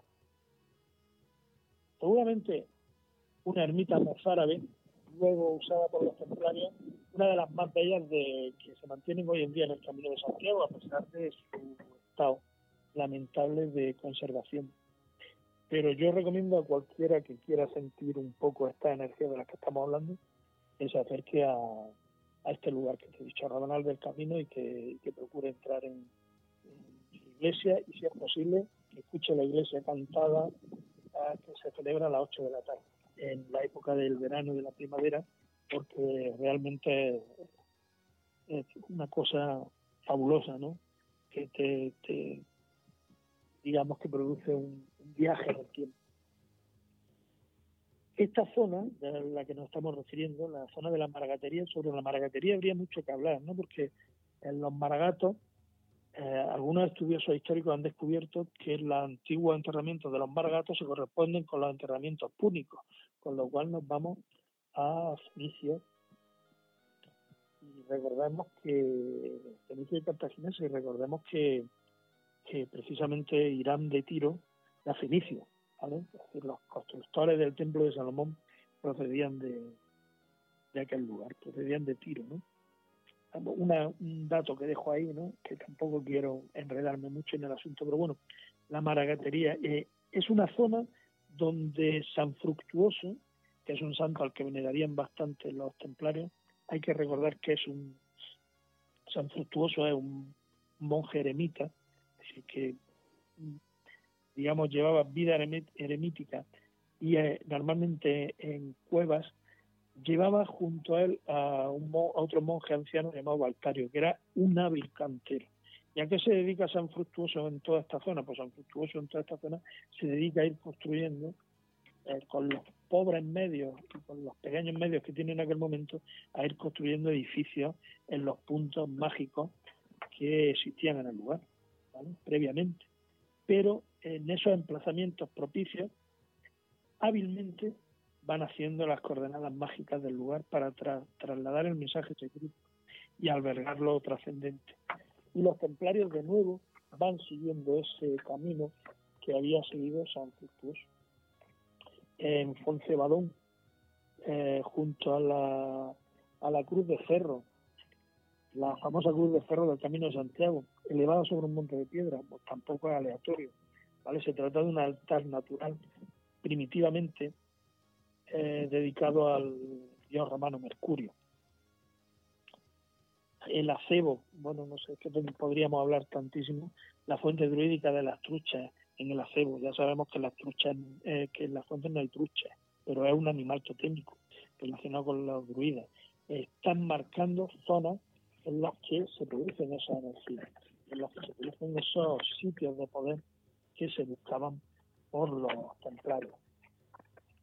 Luego tenemos el tema de, ya me he referido antes a los octógono, ¿no? al 8 más 1 igual a 9 y al 12 más 1, que es otra de, las construcciones u otro de los polígonos que se ven en algunas de las iglesias, por ejemplo en la de Veracruz de Segovia, son 12 lados, que vuelve a ser 12 más 1, que es el, el 13, también número mágico para los templarios. Mira, quiero hacerte referencia a esta misma, la Veracruz de Segovia, porque ya hemos hablado del poder mágico de la arca. Las arcas constituyen un continente tradicional de saber o de leyes que rigen el cosmos, de verdades excelsas de conocimiento. La ley divina estaba también dentro del arca de la alianza y las reliquias de los santos cristianos se guardan también en arcas sagradas. Conclusión, las arcas contienen ciencias de saber y vida verdaderamente trascendente y están construidas en una madera que según transmite la tradición hebrea procede del árbol de la vida que estaba en el Edén, el mismo árbol del que se fabricaría la cruz en la que fue martirizado Cristo. Consecuentemente, hay un mensaje de reunión de lo disperso. En esta, en esta iglesia de la Veracruz en Segovia, al margen de su perfecta forma de dodecágono, dodecágono regular, en este caso sí completamente regular y perfecto, la iglesia patentiza su forma simbólica de árbol de la vida, con un edículo central en la construcción de 12 lados y dos pisos, colocada en el centro del templo, y de la cual nacen como ramas regulares de las nervaduras de la bóveda que se extienden entre los cuerpos de la misma en forma de palmera, de forma parecida al castillo octogonal de Tomar, la misma estructura que la nave de la mezquita de la Roca en Jerusalén. Este edículo central tiene forma de palmera, como te he dicho. De esta palmera son las nervaduras de bóveda eh, que parten de la estupa. Es el lugar sagrado por excelencia de este recinto, de este templo. En la Veracruz, en esta iglesia, además, aparece, parece hay una, una capilla supletoria o complementaria que se, que se ubica en la zona uh, superior del edificio y esta pequeña bóveda tenía un acceso que hoy se encuentra atrapado, tapado, un minúsculo ventano, que daba acceso a una pequeñísima celda superior. Y aquí entramos en la cuestión de eh, la posibilidad de que estas llamadas linternas de los muertos en algunas de las construcciones pues tuviesen un, potencial incierto que importante. Este árbol de la vida que aparece en, en la iglesia de la Veracruz de Segovia es casi una copia del que aparece, el que aparece en la provincia de Soria en San Baudilio de Berlanga. Es una pequeña ermita mozárabe en la que también eh, se asentaron posteriormente los templarios, en la que llevaron a cabo una serie de, de reformas y de, y de frescos que son bastante importantes. La ermita de San Baudilio está construida sobre roca viva y cubre perfectamente la boca de una pequeña cueva o caverna a la que se accede desde el interior del templo. Las pinturas de murales de San Baudilio de Berlanga, esto es una, puede parecer anecdótico, pero yo creo que es importante que se sepa, fueron expoliadas en el siglo XX por un multimillonario norteamericano, Mr. Drip, a través de un arqueólogo y cabalista, Leon Levy.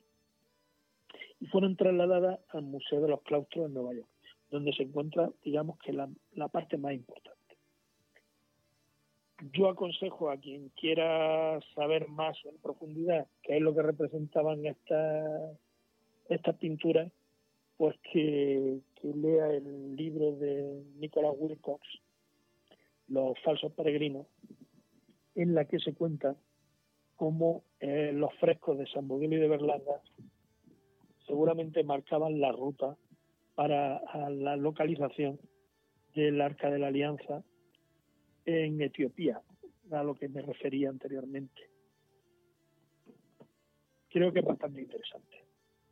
lo he comentado en Los falsos peregrinos, de Nicolás Wilco. Nicolás Wilco es el seudónimo de Juan el Lava para quien no lo sepa.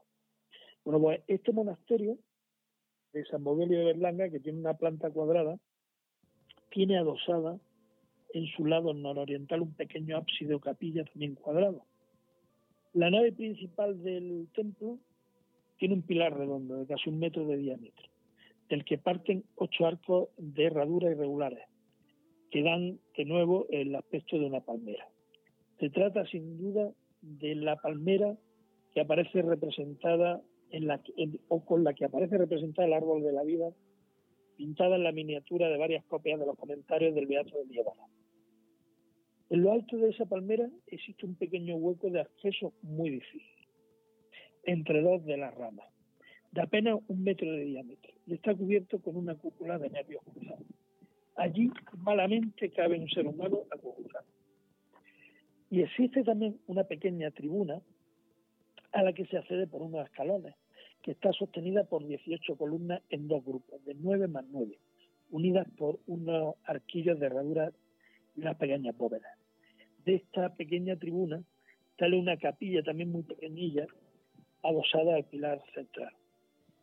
Juan G. Atienza mantiene que este cenobio fue construido con un claro fin inicial, que era una especie de lugar de iniciación en el que sería aún perfectamente posible distinguir los lugares de cada grado y las dificultades que paulatinamente van siendo mayores para superarlo en el camino iniciático.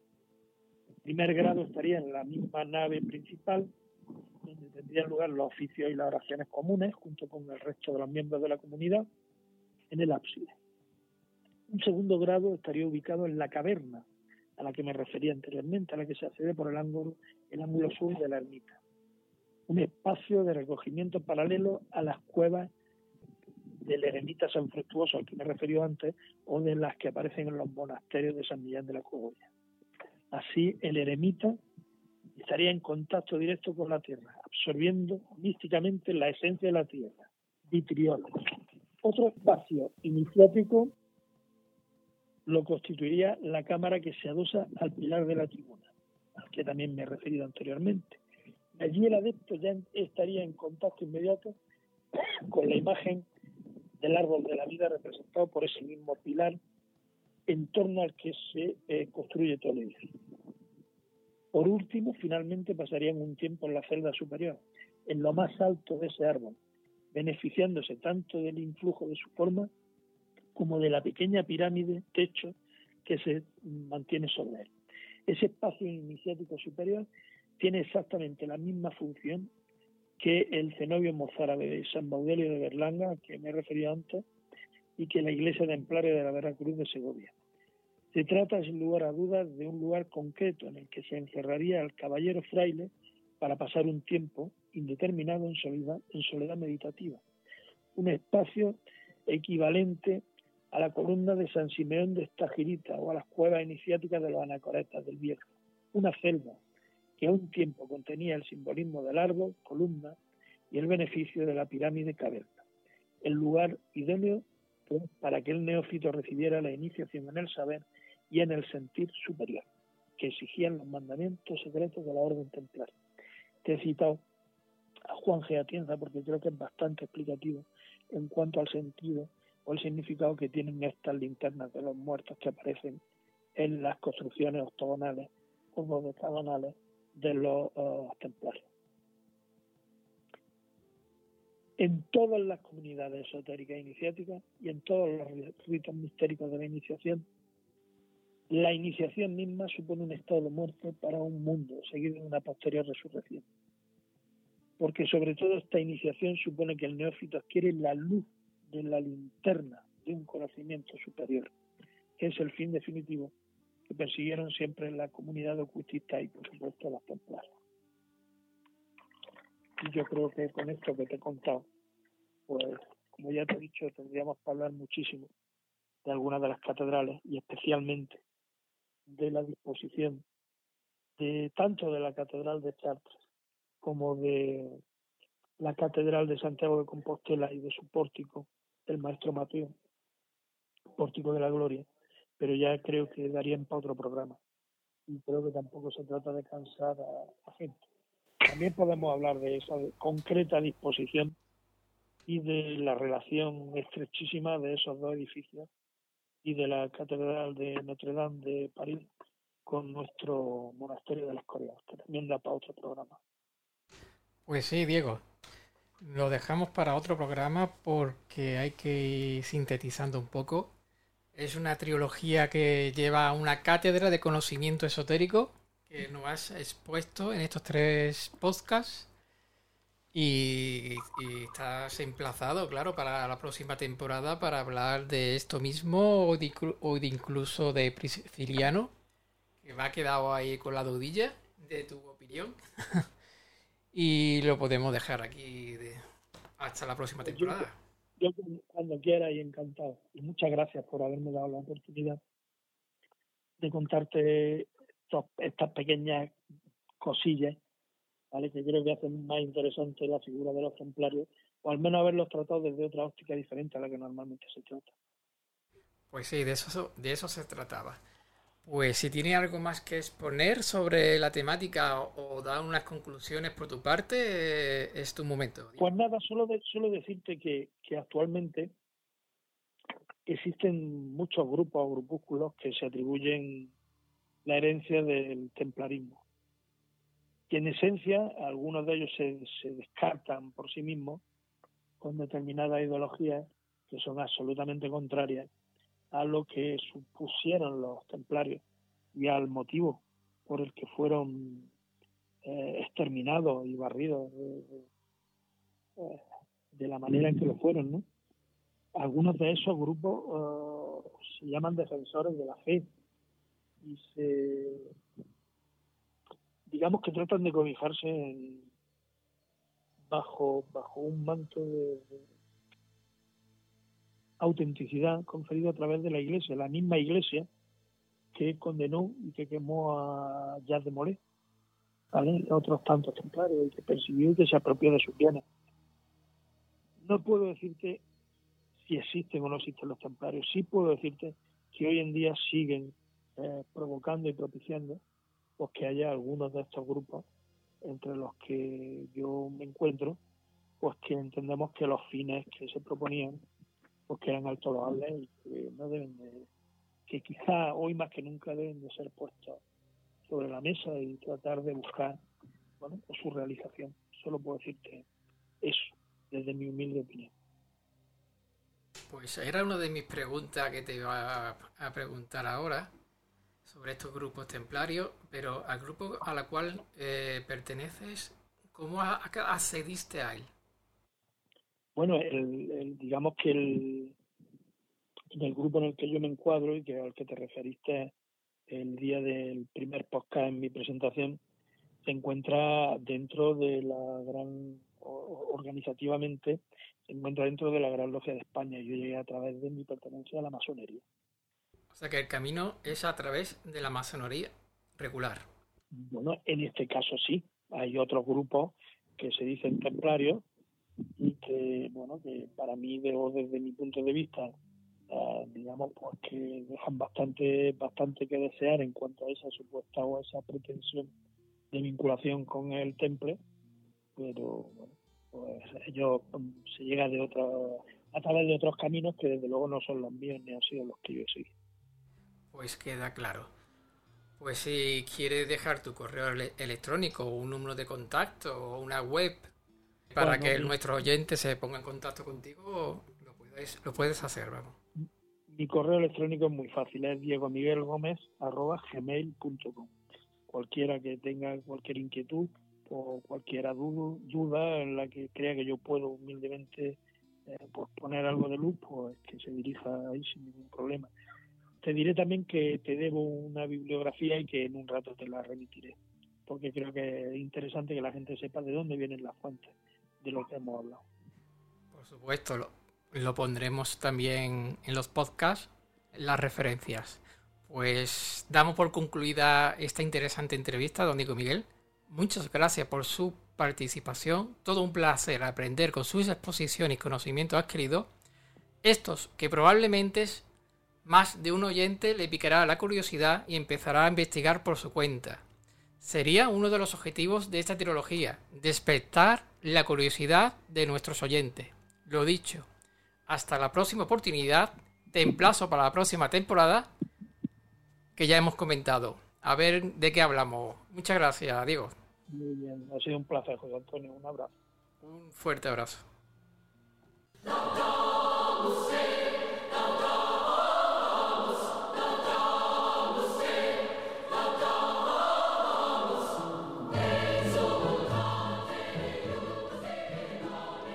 Para finalizar este programa especial de hoy, daros las gracias a todos por vuestro apoyo y seguimiento de este podcast. Y a todos los entrevistados que han pasado por los programas realizados en esta primera temporada. Que son una parte fundamental de ella.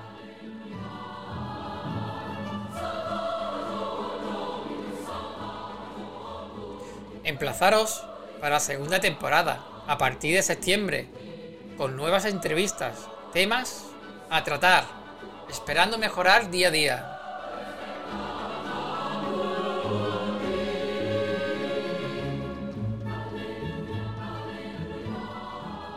Informaros que puedes seguirnos en las redes sociales, páginas de Facebook, nuestros pensamientos, podcasts y en Twitter, arroba UU2.